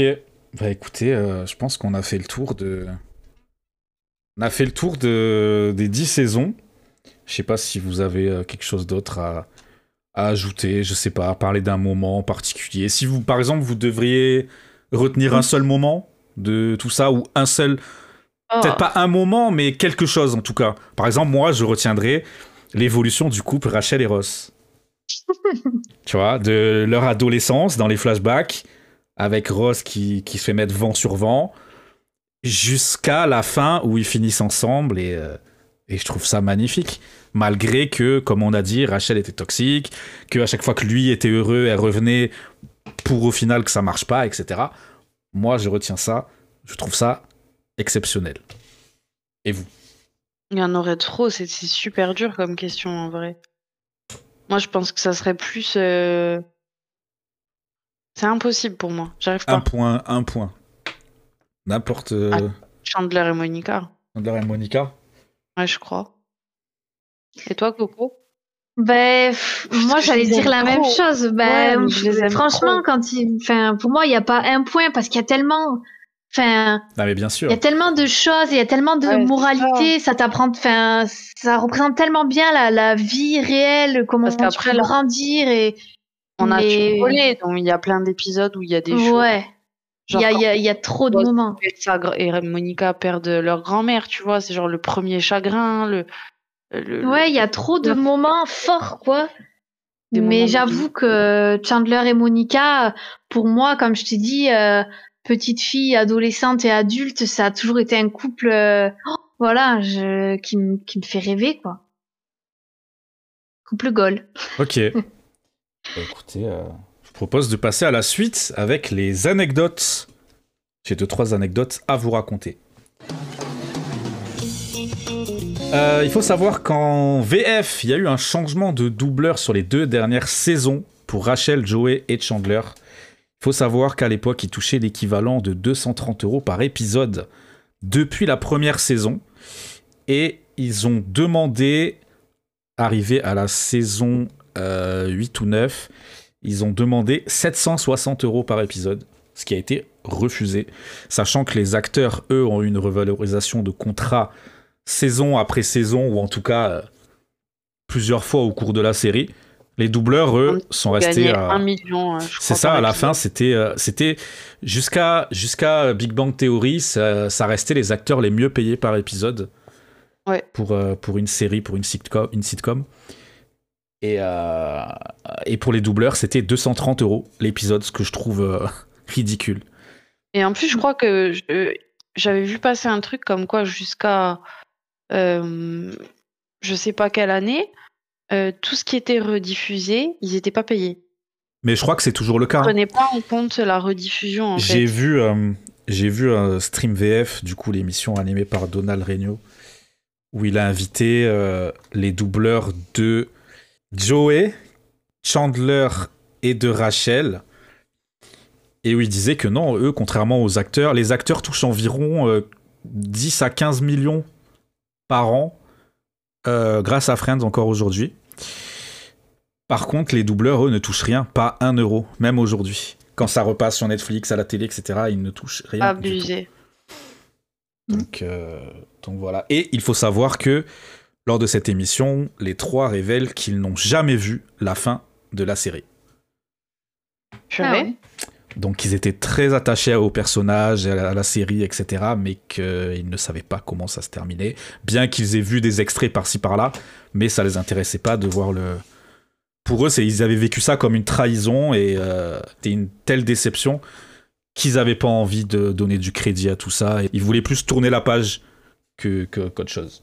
Hum, également, on a des, beaucoup de caméos puisque ça a été quand même une série à succès. Et pour en citer quelques-uns, on a eu Robin Williams, on a eu Bruce Willis, on a eu George Clooney, Jean-Claude Van Damme, Hugh Laurie, Charlie Sheen, Ben Stiller, Julia Roberts, Gabriel Union ou encore Brad Pitt, qui à l'époque sortait avec Jennifer Aniston et Un qui a eu son. épisode mémorable. Il a eu un rôle en plus de taré. C'était. euh, Détesteur de Rachel. il- Ouais. C'était un ami d'enfance de Ross, si je me rappelle bien, et enfin de Ouais, lycée et tout ça, et ils avaient monté un groupe anti-Rachel et tout. Enfin, Et le plus drôle, c'est quand Phoebe, elle lui dit Comment il s'appelait dans la. je sais plus. Je me rappelle. c'était- Je me rappelle plus de son prénom. Elle lui dit Oh, allez, enlève ton pull et dis-nous tout. ça m'avait tué de rire quand elle ouais, dit ouais, ouais. Bah, c'est Brad Pitt, quoi. C'est. D'ailleurs, hein. Ils avaient fait donc ça avec euh, Jennifer Aniston et Courtney Cox quand elle s'est mariée. Courtney Oui. Cox, Cox Arquette, euh, au début de l'épisode après son mariage. euh, David tous les acteurs, ils avaient rajouté Arquette à Oui. tous les noms de famille de tous les acteurs. Je m'en rappelle de ça. Je me rappelle être sur le canapé et regarder l'épisode avec, avec ma mère Et, et voir ça, ouais. Exactement. Et je crois que la robe qu'elle porte, je sais plus si elle, a, elle s'est mariée avec la robe de Monica ou si Monica porte la robe de Courtney Cox dans la vraie vie, mais il y a un Ah, il y a moyen que Monica Ouais. porte la robe de Courtney Cox, vu qu'elle s'est mariée avant euh, IRL. Voilà. Ça doit être ça. Euh, dernière petite anecdote. Dans l'épisode 7 de la saison 9, Ross chante une chanson à sa fille Emma. La version originale de cette chanson euh, de Sir Mix-a-Lot a été reprise par Nicki Minaj dans Anaconda. Voilà. Fallait que je la place. Évidemment. Évidemment. Critique et controverse. Récemment, avec les réseaux sociaux, la série s'est pris une vague de critiques et de controverses. On ne pouvait pas euh, faire ce podcast sans l'évoquer. Mais il y a eu euh, pas mal de critiques, notamment deux qui sont revenus euh, beaucoup. C'est le fait que la plupart des acteurs de la série sont blancs et qu'il n'y a pas de personnage récurrent noir, hormis euh, le personnage de, Charlie, incarné par Aisha Tyler, qui arrive euh, saison 9, donc ultra tardivement. Donc ça, ça a suscité pas mal de, de controverses il y a quelques années sur les réseaux sociaux. Euh, ça a fait beaucoup de bruit, que ce soit aux États-Unis ou même en France. Mais euh, pour apporter une nuance à tout ça, il faut se rappeler que dans les années 90, la situation inverse existait également avec des séries comme Le Prince de Bel Air, Le Cosby Show ou encore La Vie de famille, dont la plupart des protagonistes sont des Afro-Américains. Donc aujourd'hui, c'est vrai que ça peut paraître particulier, mais quand on se remet dans le contexte de l'époque, ça existait des deux côtés. Donc, euh, donc voilà. Je dis pas que c'est bien, je cautionne pas forcément, vous connaissez ma position là-dessus, mais voilà, c'est comme ça. Et également, euh, un autre point qui a fait controverse, c'est les gags récurrents sur les homosexuels et euh, le comportement, par exemple, de Ross envers Suzanne. Il y a eu beaucoup, beaucoup de, remarques sur euh, des accusations d'homophobie de la part des scénaristes. Mais euh, ce qu'il faut savoir, c'est que David Crane, l'un des, créateurs, le co-créateur de la série, producteur et scénariste, lui-même est homosexuel et il a défendu fermement le fait que ces personnages soient homophobes, en disant que non, Chandler et Ross font des vannes, mais il n'y a aucune, euh, aucune connotation Ah. derrière tout ça. Moi, pour moi, Ross, c'était surtout qu'il avait les boules de s'être fait plaquer. Et bien sûr. Comme n'importe quelle autre personne, que ce soit un homme ou une femme, euh, tu n'aimes pas celui qui t'a pris ton Exactement. copain ou copine. Exactement. Perso, j'ai jamais perçu ça comme ça. C'était Moi non plus plus. Dans ce sens-là. Et, euh, et même sur la, la position de la femme, la position de la femme au travail, il y a plein de choses où déjà, bon, rentrer dans la vie d'adulte et sur le marché de travail quand on a 25 ans, euh, c'est une galère sans nom. Et même après, et ça, ça ressort très bien. Mais ne avoir du mal à mont- gravir les échelons en tant que femme, euh, ça, on, le- tu le touches du doigt avec tous les personnages de Friends. Quand tu vois que Phoebe, elle se fait toucher par Paolo juste parce qu'elle est masseuse. Mm. C'est vrai qu'on n'a pas parlé de Paolo, mais Oui, ça, rien, ça se tape entre, entre lui et Emily pour les personnages les plus détestables de la série, je pense. Euh, quand t'as Monica qui passe des essais avec euh, un chef Oui. alcoolique un peu bizarre qui lui demande de malaxer des tomates, ouais. et même Rachel dans la mode, enfin, qui a un milieu impitoyable, et son mec qui ne veut pas que elle évolue. Enfin, il y a plein de choses où où il y avait des messages qui étaient destinés aux, aux filles, aux jeunes filles et aux femmes.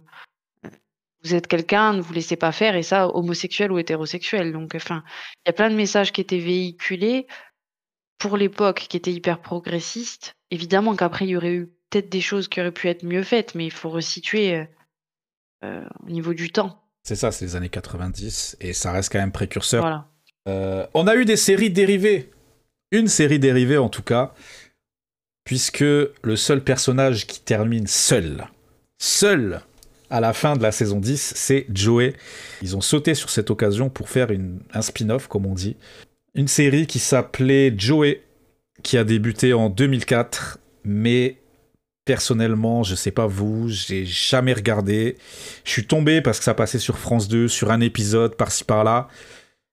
J'ai pas trouvé ça fou et je dois pas être le seul puisque ça s'est interrompu euh, au cours de la deuxième saison. Elle s'est même pas terminée.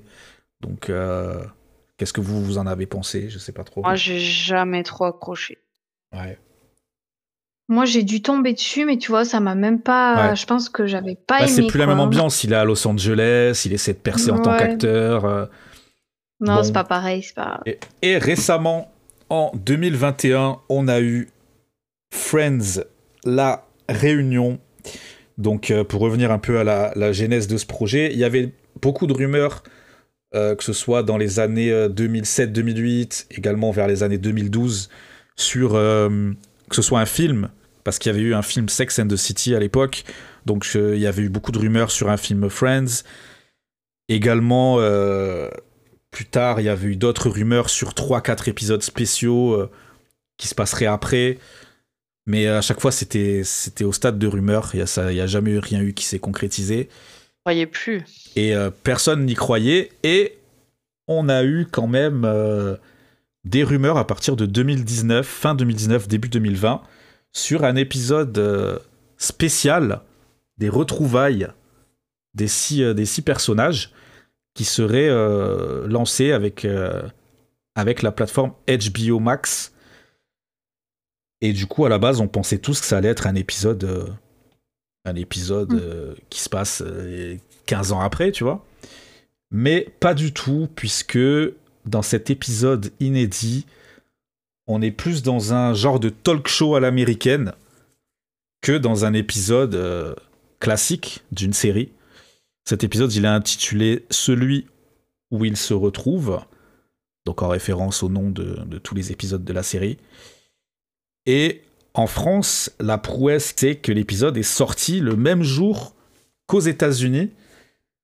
Et ça, c'est assez fou. C'était sur Salto. Et ouais, on a eu cet épisode le même jour qu'aux États-Unis, en version originale sous-titrée. Et on l'a eu euh, sur TF1 quelques jours plus tard. Qu'est-ce que vous en avez pensé, sachant que, pour la petite anecdote, ils ont négocié pendant deux ans pour le cachet des acteurs et ils ont été payés entre 2,5 à 3 millions de dollars pour cet épisode par tête. Si je retournais dans le premier appartement, genre où je suis née, ça me, ça me ferait le même effet, quoi. C'était trop bizarre et c'était trop bien de les revoir. Et il y avait toujours une petite part de moi dans ma tête qui, qui se disait, c'est horrible, tu vois, mais genre, purée, j'espère que. euh, J'espère qu'avant qu'il y en a un qui s'en aille, et genre j'avais toujours appréhendé le départ d'un des acteurs de Friends et tout. Je sais que c'est débile, hein, mais euh, je me disais, j'espère qu'ils pourront se revoir. Et là, il y a un moment donné où tout le long je me disais ça, et je sais plus que- lequel des acteurs euh, presque le sous-entend, que c'était rare de se retrouver et qu'ils savaient pas quand est-ce qu'ils se retrouveraient un jour. Je me suis mise à pleurer. Mais déjà, je me suis mise à pleurer tout le long. Pendant les anecdotes, j'ai pleuré. Quand ils se retrouvent, j'ai pleuré. Quand ils redécouvrent les décors, j'ai pleuré. Quand on a vu Gunther malade, j'ai pleuré. Donc, euh, c'était trop bizarre de pleurer autant pour une série, mais en même temps, Je pense que c'est une série qui a fait partie de notre vie. Ouais. On y reviendra plus tard, mais Ben moi justement j'avais peur euh, d'être déçue parce que voilà au début je pensais comme tu disais que ça allait être un épisode euh, de Friends quoi. Donc je me disais oh là là ça c'est qui tout double? Et en fait bah ils ont fait ça trop bien. Enfin moi j'ai adoré pareil euh, j'ai fait que pleurer surtout à la fin mais bon tout, le long ça m'a trop ému de de revoir des anciens moments, de rejouer des des, scènes cultes actuellement, enfin de, de les anecdotes, voir les coulisses, de savoir des choses qu'on savait pas forcément, de tout euh, de tout revoir, ça m'a ça m'a bouleversé quoi. Franchement, euh, j'ai pleuré et à la fin en fait tu pleures parce que tu tu te doutes que tu les reverras plus Hmm, euh, ensemble. Et bon, bah là, en l'occurrence, malheureusement, c'est forcément le cas. Mais moi, je me suis dit, oh, j'étais déchirée parce que je me suis dit, c'est peut-être la dernière fois qu'on les verra ensemble et ça m'a, ça m'a tué, voilà. Moi, je suis assez d'accord. En fait, la manière dont je l'ai vécu, c'était pas tout à fait comme ce que tu disais, euh, comme ce que vous disiez. C'était plus, euh, tu vois, le fait de revoir des passages, de revoir des coulisses et tout. Honnêtement, je m'en, j'ai apprécié parce que c'est une série que j'ai appréciée. Et moi, c'était plus de les revoir et d'avoir un œil dans, je vais pas dire dans leur intimité, mais dans leur réelle relation X années après. Mm. Et le fait de me dire, plus ça avançait, et plus je voyais le timer euh, sur le lecteur vidéo avancer, et plus je me disais, bah, c'est fini, quoi. C'est Ouais. la dernière fois qu'on les verra, parce que, euh, faut pas se voiler la face, mais les gamins d'aujourd'hui, ils en ont rien à foutre de, de cette série, que euh, je pense qu'on est né pile à la limite, et je pense que des gens qui sont nés cinq ans après nous, c'était trop tard et ils ont pas pu prendre le wagon parce qu'ils étaient trop petits quand le truc a, fr- a- a frappé le monde, tu vois. Mm. Et, euh, et que du coup, c'est. On est vraiment la génération la plus, la plus basse, on va dire, qui a pu être touchée par cette série, je pense. En tout cas, vous deux. Et, euh, et les autres, c'est des gens qui sont plus vieux que nous. Et malheureusement, bah, on est en 2000, ça sort en 2021. Euh, tu vois, on est là, on a 30 ans.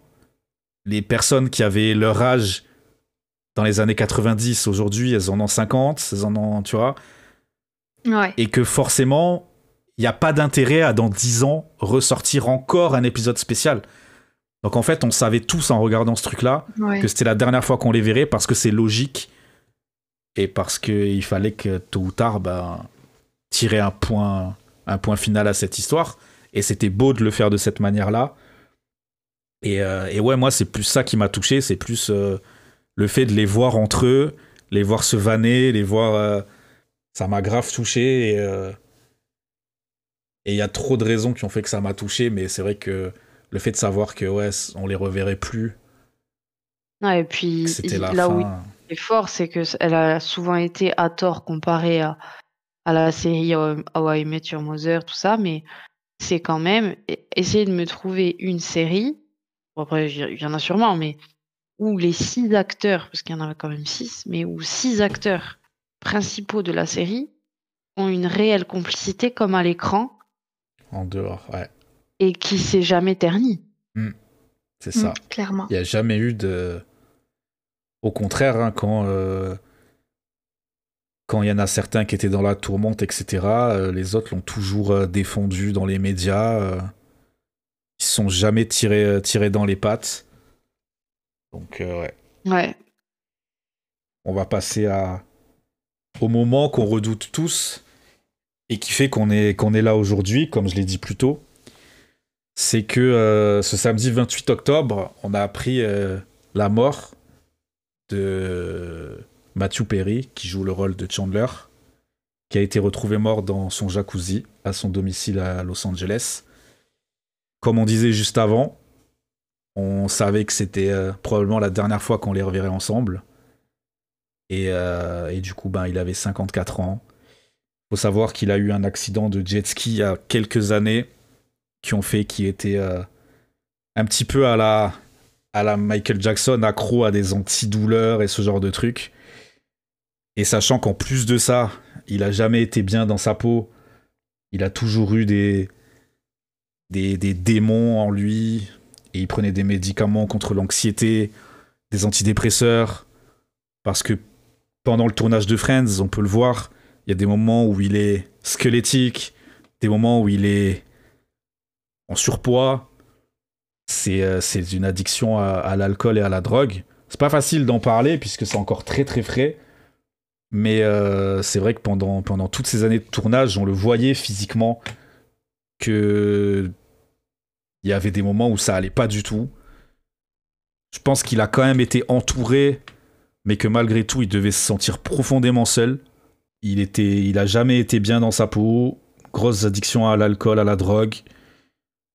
Enchaîné avec cette, euh, cet accident de, jet ski, ça fait un cocktail de, de drogue, d'alcool et de médicaments antidépresseurs, antidouleurs. C'est euh, ouais, ça fait beaucoup. Et du coup, euh, Matthew Perry qui nous a quitté euh, le samedi 28 octobre 2023, il a été retrouvé dans son jacuzzi. Et visiblement, on est quelques jours euh, après cette nouvelle.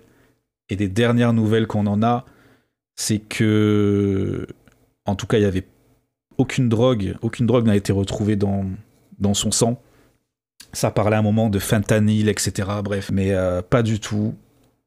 Et visiblement, euh, il serait mort peu de temps après être entré dans le jacuzzi, puisque ils ont fait des analyses et ils se sont rendus compte que, que c'était arrivé euh, vraiment euh, peu de temps après. Donc, euh, donc voilà, c'est assez perturbant, assez, assez bizarre d'en parler après avoir passé deux heures à, à raconter tout ça. Personnellement, j'ai toujours du mal à le réaliser. Je le réalise toujours pas, même. Moi, honnêtement, je savais que j'allais être triste le jour où un personnage de Friends, un acteur de Friends allait décider, mais je pensais pas que ça allait me toucher autant. Surtout avec tout ce qui se passe en ce moment, hein, on va pas se mentir. Mais, euh, en fait, je pense que la mort de, de Matthew Perry, c'est vraiment la mort de, enfin, la fin d'une époque, quoi. Parce que personnellement, après, je pense que mon cas est le cas de beaucoup, mais euh, Friends, ça a été genre la seule série qui a été là dans tous les moments de ma vie. Ouais. C'est-à-dire qu'aussi loin, je n'arrive même pas à me rappeler du premier épisode tellement c'est loin. Bah, on jouait fait. à Pokémon Rouge devant Friends, tu vois. Voilà, c'est- de, de l'enfance euh, aux soirées Netflix and chill euh, en étant plus grand. Euh, tu regardais Friends quand tu venais de te faire plaquer. Tu regardais Friends euh, quand tu, tu, étais déprimé, quand tu étais toute seule, quand tu avais juste rien à faire, quand tu faisais tes devoirs, quand euh, tu as pris ton premier appart et, que tu te disais oh my god. Et, euh, enfin, c'était vraiment à, à tous les moments forts de ta vie. Et en fait, c'est vraiment un doudou. Tu vois, c'est un truc de l'enfance que, que tu gardais avec toi à chaque pas, à chaque étape. Et là, ça montre en fait que ben, l'enfance c'est fini en fait.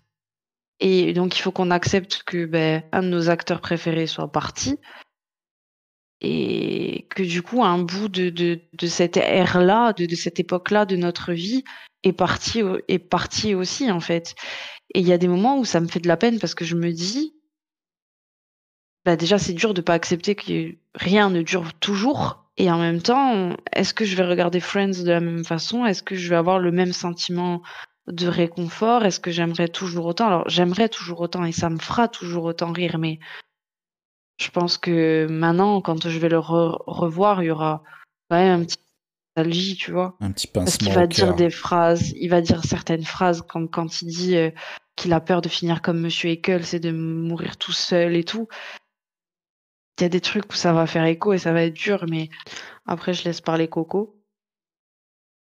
Ben moi, franchement, sa mort, ça m'a, ça, c'est la première fois que que la mort d'une célébrité me bouleverse autant. J'ai, en fait, j'ai l'impression d'avoir perdu mon oncle.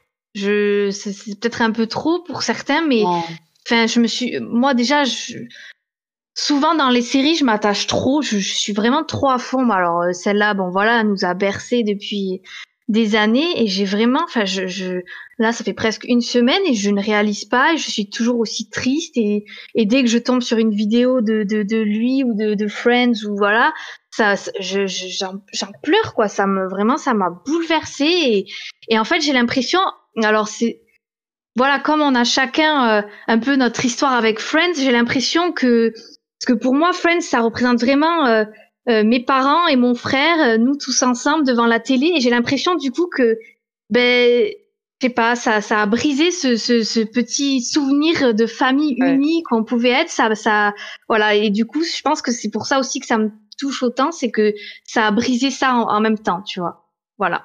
En tout cas, on dédie cette émission à, à Matthew Perry, à sa famille et à ses proches. On l'oubliera pas et, euh, et ça reste un de nos personnages dans la série euh, qu'on préfère. Son humour nous a toujours touchés et, euh, et son départ nous touche également. On va conclure avec euh, bah, notre rapport à la série. Par exemple, euh, que bah, c'est dur de, faire une transition après ça, mais euh, il faut bien. No- notre rapport à la série, est-ce que vous possédez des produits dérivés, par exemple? Moi, par exemple, je, je me suis offert il y a quelques années le- l'intégrale Blu-ray. C'était sur Amazon. Je l'ai eu vraiment en promo, genre je crois le 60 balles, je l'avais payé 20 balles. Et j'ai un j'ai le coffret Blu-ray qui est qui prend pas de place par rapport aux nombreux DVD. Et, euh, et le coffret est magnifique. Et je suis très très content d'avoir ça sur mon étagère. Là, je lève la tête, je le regarde et, euh, Mhm. et je vois Chandler Bing. Et, euh, et je suis très content d'avoir cet objet de collection vu que je suis un collectionneur. et vous, est-ce que vous avez, vous avez quelque chose Euh, moi, j'ai des figurines pop. Certaines euh, sont mes, mes meilleurs amis qui me l'ont offert, en fait. J'ai des figurines pop de Friends, j'ai des t-shirts, des sweats, évidemment. Pareil. Et pour la petite anecdote, quand on a emménagé dans l'appartement où on est actuellement, j'avais juré depuis toujours que le jour où j'emménagerais euh, chez moi, dans mon chez moi, j'achetais mon appartement, je peindrais ma porte en mauve alors, au, au vu des coûts, des- du coût des travaux et du temps passé, euh, la personne avec qui je vis a refusé catégoriquement que je peigne la porte en, en mauve. Mais en fait, j'avais déjà acheté, quand euh, on avait signé nos papiers pour, euh, pour l'appartement et tout, j'avais déjà acheté le, le cadre pour mettre autour du Judas. Trop bien, Donc, c'était genre mon, mon trophée de, trop stylé. de propriétaire, plus que le porte-clés de ma clé. Et euh, pour couper la poire en deux, en fait, euh, Monsieur Aria, il a imprimé le, la couleur exacte de la, de la porte dans Friends. Il a découpé de façon à ce que ça rentre pile dans le cadre. Donc autour de mon Judas, j'ai un petit bout de la porte de Friends Ah, et le même bien. cadre que Monica. Trop trop bien. Ben moi, euh, bon, à l'époque, on a, j'avais eu des tasses là. euh, il y avait Rachel et Monica, mais je sais pas, je sais pas d'où ça sortait ces tasses. Bon, bref. Mais moi, Mais tu sais, tu sais d'où ça sortait? Non. Je me rappelle de ces tasses-là. Oui. C'était dans un, c'était à McDo. Ah, j'allais le dire, mais je me suis dit quand même, C'était McDo, il des cadeaux de ouf. Oh, non, non, c'était à McDo dans les, au début des années 2000, euh, fin des années 90. Bon, ben, on, Plus fin des années 90. On avait ça, mais après moi c'est hyper particulier parce qu'en fait dès que je vais trouver un objet Friends, je ne vais pas me l'acheter pour moi, je l'achète toujours pour ma mère. Pour moi, euh, je, je, je- pense d'ailleurs que j'ai aucun objet à part ces vieilles tasses de- du McDo, euh, voilà. tu les as encore? Euh, je pense même pas, je sais pas, Euh, peut-être. Mais en tout cas, dès que je trouve le moindre objet de Friends, euh, je vais toujours l'offrir à ma maman. Je lui ai offert beaucoup d'objets. euh, mignon. Tu lui as offert En quoi, par rapport. exemple? Ben, par exemple, dans sa cuisine, elle a un espèce de petit, euh, comment dire, un petit, ah, comment je peux expliquer, une petite euh, lampe, euh, Un néon, euh, voilà, un néon euh, Central Perk j'ai failli euh, l'acheter. dans sa cuisine, voilà, qu'elle qu'elle peut allumer, voilà, des, des petites, euh, des petites choses comme ça, des tote bag Friends, euh, des, voilà, des, des petits, euh, des petits objets. Mais c'est vrai que pour moi, perso, du coup, ben, pour moi, comme la fan numéro un, c'est elle, ben, je vais plus avoir tendance à acheter les objets pour elle que pour moi. Ok. Trop mignon. Sachant que euh, lors de mes recherches, j'ai appris qu'il y avait eu un jeu PS2 Friends, celui Euh. qui répond à toutes les questions, qui est un jeu de quiz sur PS2 Ah. euh, Pas mal. avec, j'imagine, des questions sur la série. Bah ouais. Donc euh, pourquoi pas un jour, euh, un Bah jour, un soir d'hiver, euh, se le faire. Bon, Aria va gagner. Ou Aria mais ouais. gagnera, bien entendu, Non, mais non, euh, pas du tout. ne sait-on jamais. Bon, On arrête. peut se mettre en 2v1 après, c'est une possibilité. Ah, ça peut. Ça peut rééquilibrer les chances. Et puis également en 2019, euh, il y a Lego qui a commercialisé un set de construction du Central Perk avec les six personnages principaux ainsi que Gunter. Et deux ans plus tard, ils ont commercialisé un set représentant les deux appartements principaux et, euh, et avec les six héros dans de nouvelles versions plus Janice. Toi, t'as lequel du coup, le Central Perk? Ouais, Central. Trop bien. Et tu l'as même pas dit quand on a demandé les J'y objets. pensais même plus parce que parce que je j'ai eu un enfant que quand Donc, on me l'a euh, offert j'ai déménagé et que si je monte le Central Perk et qu'il me détruit le Central Perk je vais le laisser chez ses Ouais. grands-parents je pense. Voilà. Euh, pour conclure, véritablement cette fois-ci, qu'est-ce qu'il reste pour vous de, de la série de Friends en 2023 Sachant qu'on l'a pas, on l'a légèrement évoqué, mais Ouais. il y a des des héritiers spirituels comme euh, How I Met euh, Your. Mother. Euh, sachant que moi j'ai encore vu un tweet de quelqu'un que je, que je suis hier qui disait je viens de finir How I Met c'est déf- définitivement ma série préférée je suis trop triste de quitter euh, de quitter cette cette, cette ce, ce groupe de personnes toute ma vie j'ai toujours euh, considéré que c'était en dessous de, de Friends mais là je- pour moi c'est la révélation c'est ma série préférée all time Je comprends pas comment on peut dire ça vu étant donné que enfin bon, bref après c'est les goûts et les couleurs et la génération qui fait couleurs. que mais moi Oui. je je trouve qu'il n'y a pas l'alchimie entre les acteurs comme il y a dans Friends déjà. Hmm. Il n'y a pas. euh, Il y a. il Y a... Moi, je m'identifie pas dans How I Met Your Mother et pourtant Friends, c'est vieux. Tu vois ce que je veux dire? Ouais Il y a quelques trucs. Ouais, moi, le seul intérêt de Met Your Mother que vraiment j'adore, c'est le couple de Lily et Marshall. Et Barney qui est rigolo, mais c'est jamais trop. regardé je, c'est- sais pas de qui, qui Ben- sont ces gens Willow de Buffy. Willow de Buffy. ah ils jouent dedans? Ah, il Ah, va bah, regarder. peut-être du regarder, coup, alors. euh, Elle a pas vieilli d'un brin, je te le dis. Celle-là, c'est un vampire en fait. C'est pas une sorcière. ah, mais Ah, ça m'étonne pas. Et enfin, c'est bien. Je vais pas dire que c'est pas bien, Your Mother, mais Hmm. Ils sont trop. mais en tu fait, comprends les comparaisons? Je comprends. les- La seule comparaison que je comprends, c'est parce que c'est un groupe de potes en fait, qui Ouais. évolue de la vingtaine à la trentaine. Mais euh, enfin, je sais pas si je peux spoil euh, How I Met Your Mother. Si ça vous intéresse, si vous avez regardé, c'est pas la peine. Vas-y, de toute façon, on a spoilé. Moi, j'ai l'impression donc, euh, de, j'ai l'impression d'avoir perdu X années de ma vie en regardant cette série, parce que je me suis accrochée quand même. Je me suis dit, euh, et genre en gros, c'est X saisons où il recherche euh, l'amour de sa vie, la mère de ses enfants, puisqu'il raconte ses Oui. souvenirs de jeunesse à ses enfants. Bon, ça, c'était bien tourné, bien amené. Ça, j'avais bien aimé, tu vois.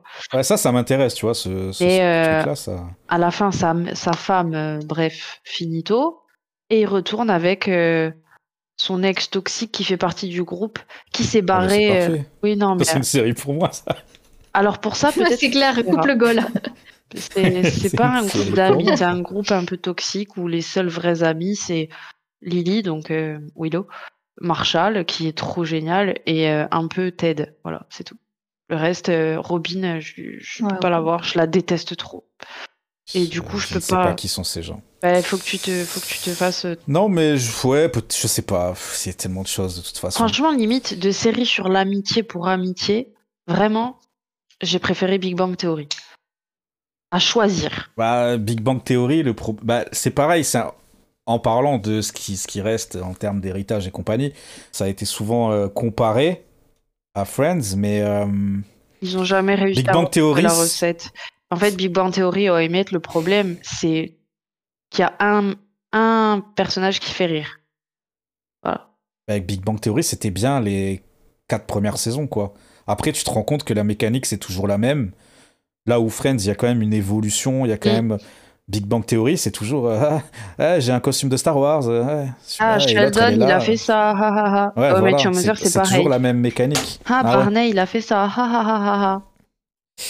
Ouais, c'est c'est compliqué. Mais c'est vrai que c'est les deux séries qui reviennent souvent quand on parle d'héritier, avec Big Bang Theory qui, euh, qui a battu les, les records de, de rémunération des acteurs de, de Friends. Mm. Et puis, euh, et puis voilà, je sais pas trop ce qu'il y a, euh, ce qu'on peut dire de plus. hein, en termes d'héritiers, je pense que c'est les deux principaux. Ce qui reste de, de la série en 2023, pff, comme je disais tout à l'heure, hein, les gamins, euh, ça les intéresse pas. Donc, euh, je pense que c'est c'est une série qui est qui est destinée à partir avec notre génération, je pense. hein. On est les derniers euh, les derniers piliers, les derniers représentants Après, de la série. elle reste présente par ses références, tu vois. Chose que- Ouais, mais pas de fou non plus. Hein. Il y en a quand même plus beaucoup des références de nos jours. hein. Là où, dans les années 2000, euh, quand c'était encore frais, t'avais des petits clins d'œil, Ross, Rachel, tout ça. Là, quand même, euh, enfin, je regardais encore un document de Lina cet après-midi où euh, ils étaient partis dans une fac et ça disait, ouais, quand on voit quelqu'un faire, euh, tu sais, le, les, les, quand Ross et, et Monica, ils s'insultent et ils font des, ils claquent les deux Ah poings, ouais. là. Tatac. Et qu'après Ross il met ses, ses mains derrière sa nuque là et, et il fait le il fait le canard là je sais pas comment expliquer mais Ouais, tu sais avec ses coudes là il les referme et il les ouvre là tu vois quand les deux ils s'insultent comme ça et ça disait ouais dans, dans l'amphithéâtre tu vois quelqu'un faire le signe de Ross et tout direct tu fais ah lui c'est un fan de Friends et tout aujourd'hui ça n'existe pas tout ça tu vois Ouais. ça n'existe plus Ouais, il y a pas vrai. tu vas pas avoir un mec dans la rue qui va dire Unagi tu vois c'est non Ouais. tu vois ce que je veux dire? Donc moi je pense que non, c'est il reste pas grand-chose en 2023 de la série et heureusement qu'on a eu ce cette réunion en 2021 Mm. pour euh, montrer euh, voilà, c'est quand même un pilier euh, dans l'univers des séries. Tu vois, pour moi dans l'univers des séries, t'as Friends et t'as Prison Break. C'est vraiment deux séries qui qui ont qui, qui m'ont forgé dans, dans mon éducation de série, tu vois ce que je veux dire? Ouais, je comprends. Mais après euh, Non, Je sais pas ce que vous vous en pensez, mais je vois pas trop ce qui série sur rester. les amitiés. Ouais, non, je sais pas. Dans la pop culture actuelle, etc. Honnêtement, euh, pas grand chose. Ça partira. Mais c'est pas grave, nous on l'aura vécu. Ouais, Nous, on on l'a dans vécu. nos cœurs à tout jamais. Eh ben écoutez, je pense que ce sont de jolis mots pour, euh, pour conclure ce podcast. Nous, on l'aura vécu et on s'en rappellera à tout jamais. On va passer directement à la dernière rubrique de cette émission. C'est les recos du mois. Jingle.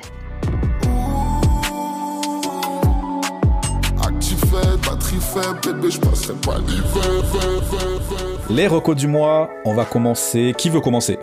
Moi.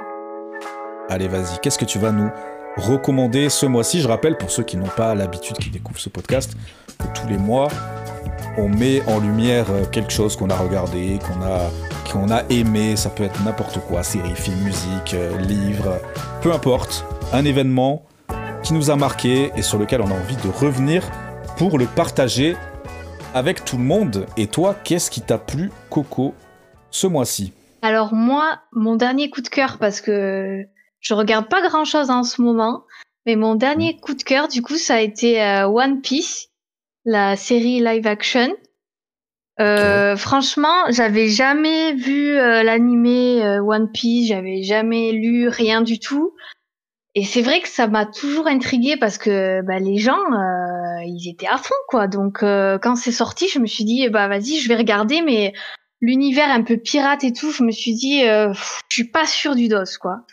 Et en fait, franchement, mais euh, pour moi, c'est c'est un chef-d'œuvre. C'est, enfin, c'est c'est bien, c'est beau, euh, même visuellement, c'est beau. L'histoire, elle, enfin, elle est trop bien. Les acteurs, euh, moi, je les trouve euh, géniaux. euh.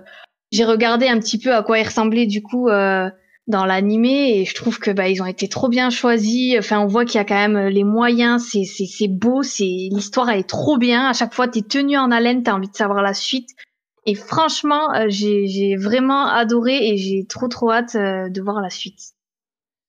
Je suis assez d'accord puisque je l'ai regardé aussi. Et pareil, hein, j'étais totalement étranger à One Piece. J'ai- essayé de regarder deux fois l'animé, deux fois j'ai rage quit. J'ai quand Sanji arrive, donc euh, ça on le voit dans la série.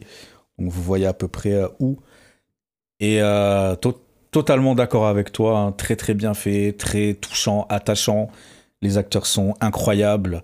Ça donne envie de voir la suite. Et du coup, bah, je me suis mis à, à lire les tomes.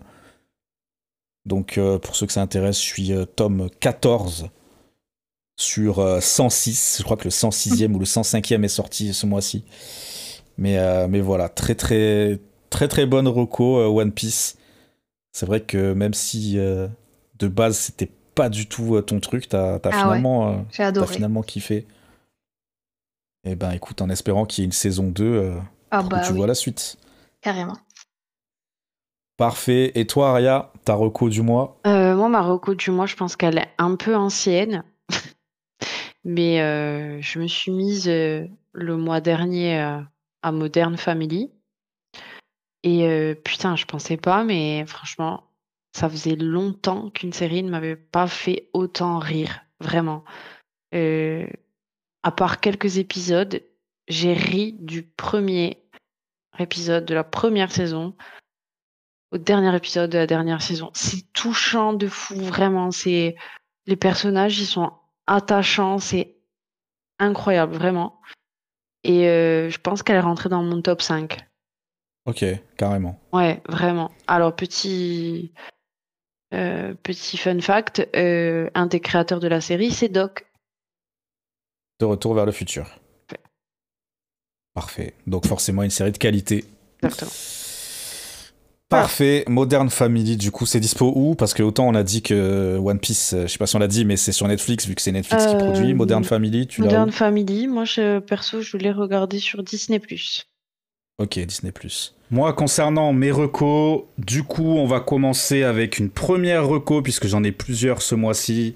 La première reco, c'est pour revenir sur euh, ce dont on avait parlé lors du premier épisode du podcast, c'est-à-dire l'album de Frisk Corleone, L'attaque des clones. J'avais envie de vous donner quand même un petit suivi, vu que l'album est sorti entre-temps, comme je l'avais prédit avec son lot de polémiques, puisque euh, dans l'album, comme je l'avais également prédit, il règle ses comptes avec euh, tous ceux qui ont voulu le faire, comme on dit, sur, euh, sur son projet précédent, qui était La menace fantôme. Ici, on est sur l'attaque des clones, avec un album que je trouve largement euh, au-dessus du précédent.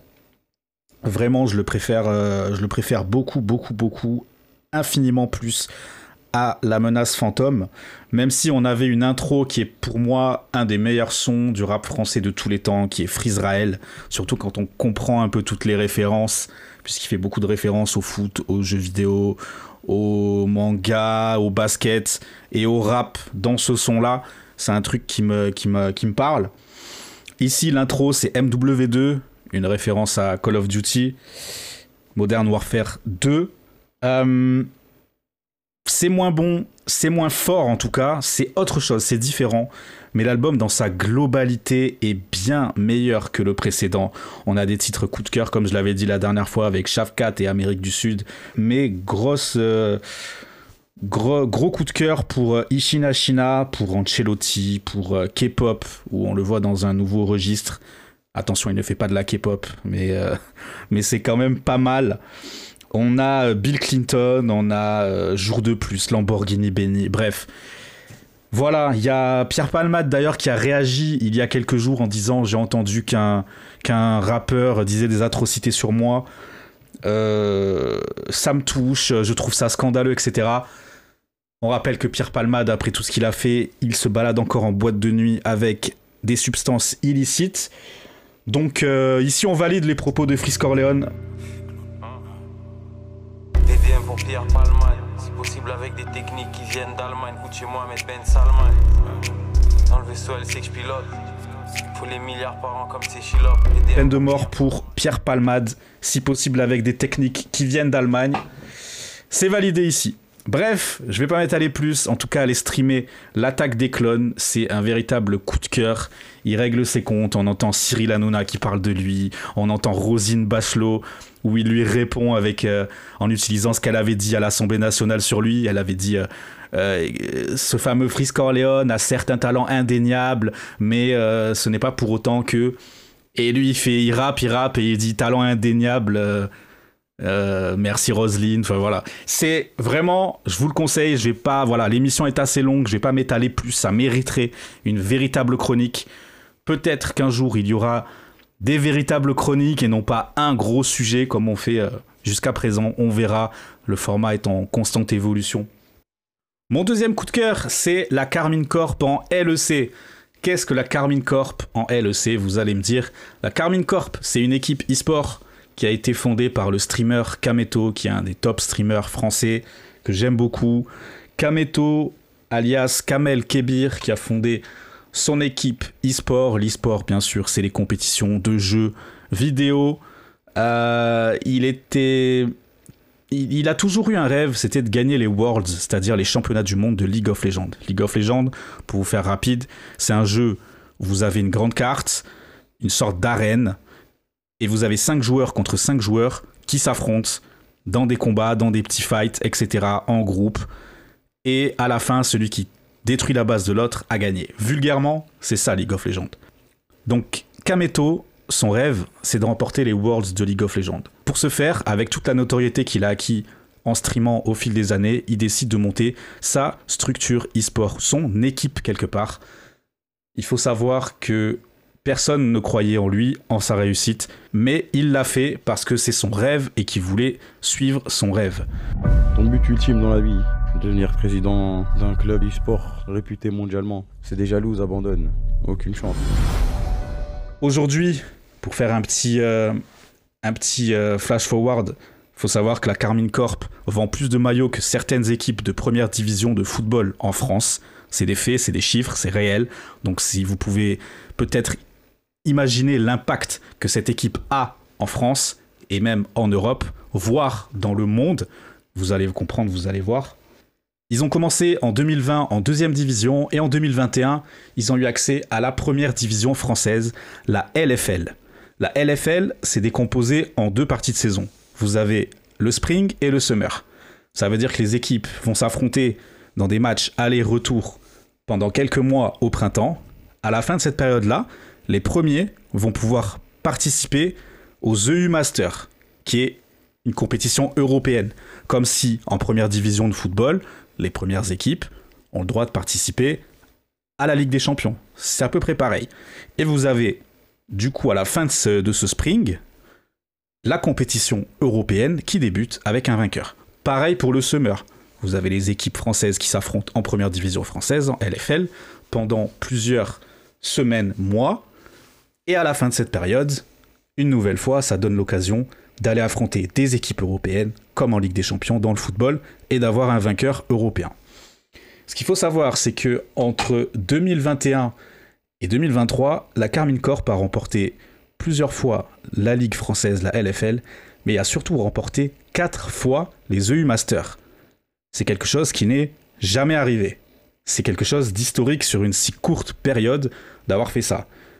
Donc c'est pour montrer quand même que c'est beau d'avoir une communauté, un engouement, etc. Mais l'équipe le prouve sur le terrain, elle a sa place.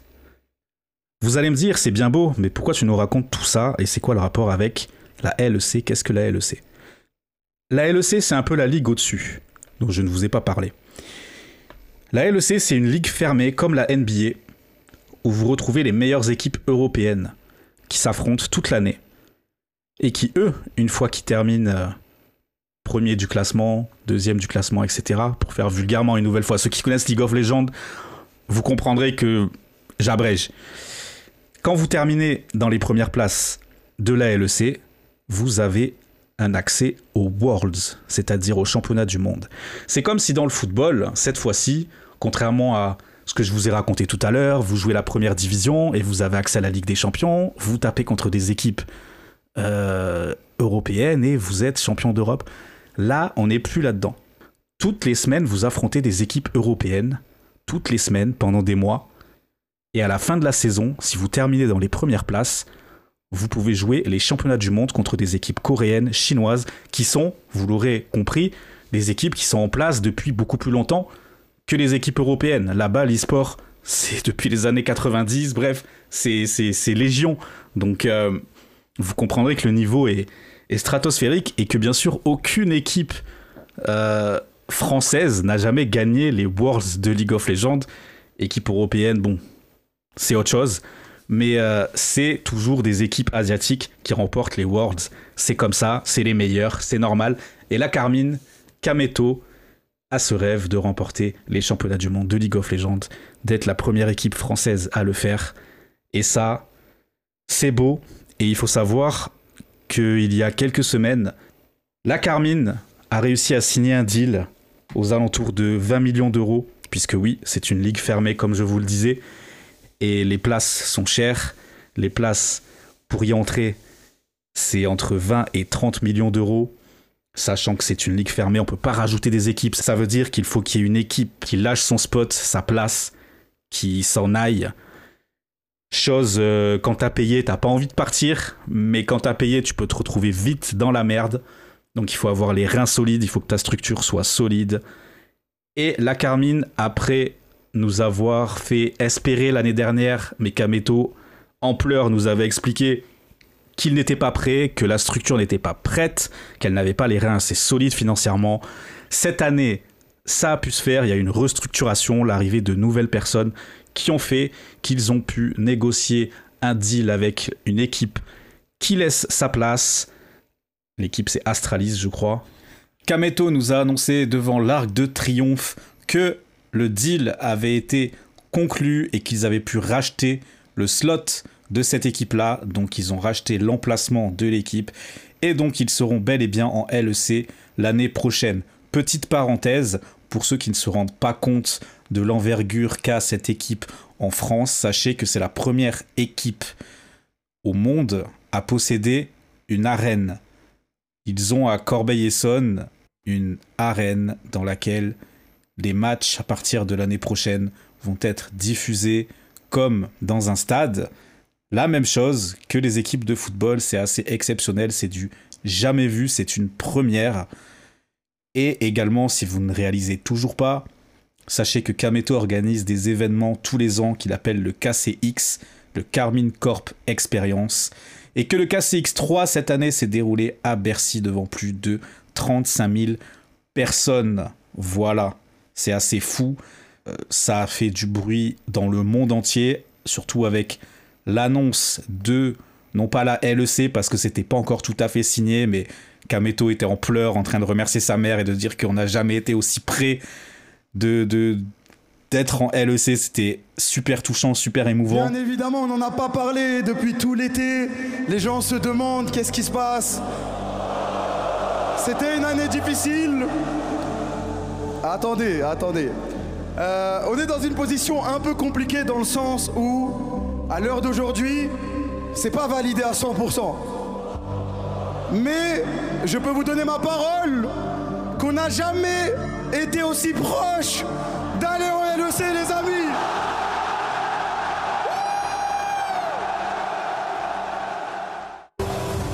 J'ai un dernier truc à dire, attendez deux secondes. Merci à vous déjà pour toute la force, toute l'énergie que vous nous avez donnée. On doit faire vite parce qu'on va bientôt se faire dégager de la salle. Mais aujourd'hui, il y a ma mère qui est venue au KCX.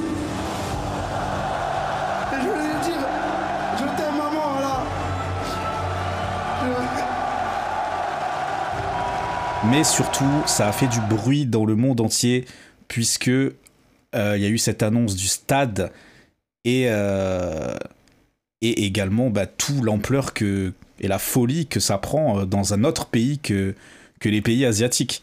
Donc ça, ça a fait grave du bruit. Et il y a eu des sites comme l'équipe, Marca, AS, pour les, plus connus en Europe, qui ont fait des articles. Et c'était assez fou. Et, euh, et du coup, là, Carmine étant LEC, ça veut dire qu'à partir de la fin de cette année, début de l'année prochaine, toutes les semaines, on aura des matchs de League of Legends contre des équipes européennes. Et si la Carmine termine dans les premières places, ce qui va être très très dur parce que le niveau, vous imaginez, passer d'un championnat français à un championnat européen, c'est très très dur. Mais s'il termine dans les premiers, on pourra avoir l'AK Corp, l'équipe de Kameto, au championnat du monde. Et là, les amis, ça va péter, je vous le dis. Voilà, donc euh, coup de cœur cette semaine, Marocco. Vraiment, j'avais envie d'en parler. C'est l'équipe de Kameto qui accède à la LEC, cette ligue fermée européenne qui donne accès au championnat du monde. Et on lui souhaite bien entendu d'y arriver, de réussir à accomplir son rêve. Je n'arrêterai jamais de rêver. À nous d'écrire la suite de l'histoire maintenant. Les amis, vous l'avez vu, c'est fait. La Carmine Corp sera en LEC euh, l'année prochaine, l'année d'après, les années d'après. Pendant longtemps. Pendant longtemps. Ma dernière reco ce mois-ci, c'est Mario Wonder. Le nouveau jeu Mario qui est sorti sur Switch il y a quelques semaines, à la fin du mois d'octobre. Tout simplement un coup de cœur puisque j'ai adoré le jeu. On n'est plus du tout sur du New Super Mario comme on avait depuis l'époque DS, Wii, Wii U, 3DS, etc. Non, c'est terminé. On a désormais un vrai Mario en 2D qui révolutionne le jeu vidéo comme on l'avait il y a 20 ans sur Super Nintendo avec du Mario 3 par exemple, pour ne citer que lui. On est vraiment sur un jeu qui révolutionne, à mon sens, beaucoup de choses. À chaque niveau, on a un nouvel ennemi. C'est vraiment pas un jeu feignant, c'est un jeu très généreux. Il faut savoir, pour ceux qui ne sont pas au courant, que Nintendo, et c'est les seuls dans l'industrie à pouvoir proposer quelque chose comme ça, Nintendo n'a pas eu de deadline pour sortir son jeu et a eu budget illimité pour le développement de celui-ci. C'est quelque chose qui n'existe pas ou quasiment pas. C'est impossible. Nintendo, ils sont pas comme les autres et ça se voit manette en main. Le jeu est incroyable. Ils ont planché plus de 2000 idées et comme je vous le disais, à chaque nouveau niveau, on a une nouvelle idée, un nouveau mob à affronter. C'est exceptionnel. Il y a des nouvelles transformations, Mario éléphant, bref. Si vous avez une Switch, c'est un indispensable. Si vous avez des petits frères, des petites sœurs, des cousins, des nièces, des... il faut que tout le monde joue à ce jeu. C'est le jeu de plateforme par excellence. Il y en a plus de nos jours des jeux de plateforme. On n'est plus dans les années 90 à une époque où euh, les jeux de plateforme, ben, il y en avait partout, il y en avait, c'était, il y avait que ça. Aujourd'hui, non, les jeux de plateforme, c'est, ça n'existe plus ou quasiment plus. C'est très très rare. Il y a que Nintendo qui a ce savoir-faire avec des licences fortes. Et honnêtement, Mario Wonder, j'ai adoré. Bref, le podcast est assez long, je vais pas m'étaler, mais si vous voulez avoir un avis plus en profondeur et une véritable analyse, sachez que je participe au podcast de Sid qui s'appelle La Piole, qui est disponible partout, sur toutes les plateformes de podcast et sur YouTube également. Vous tapez Sid La Piole, S-E-E-D, La Piole. Euh, et, je suis invité pour euh, le deuxième épisode de son podcast qui est dédié à Mario Wonder, où on parlera tous ensemble de ce nouveau Mario. Donc voilà, si vous avez envie d'en savoir plus, je serai là-bas.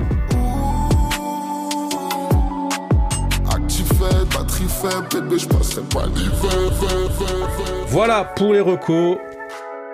Ben, merci à vous, merci euh, Coco, merci Araya d'avoir passé ce temps avec moi dans ce deuxième épisode du podcast.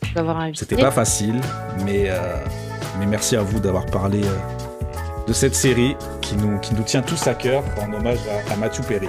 Merci beaucoup. Merci pour l'invitation. Tout à fait, merci. Et puis on se retrouvera peut-être euh, très bientôt pour autre chose, qui sait? Peut-être. On a, on a deux, trois idées sous le coude, donc pourquoi pas. Allez, merci à tous d'avoir suivi cette émission. On vous fait plein de bisous et on vous donne rendez-vous très très vite pour un nouvel épisode de ce podcast. Ciao ciao tout le monde.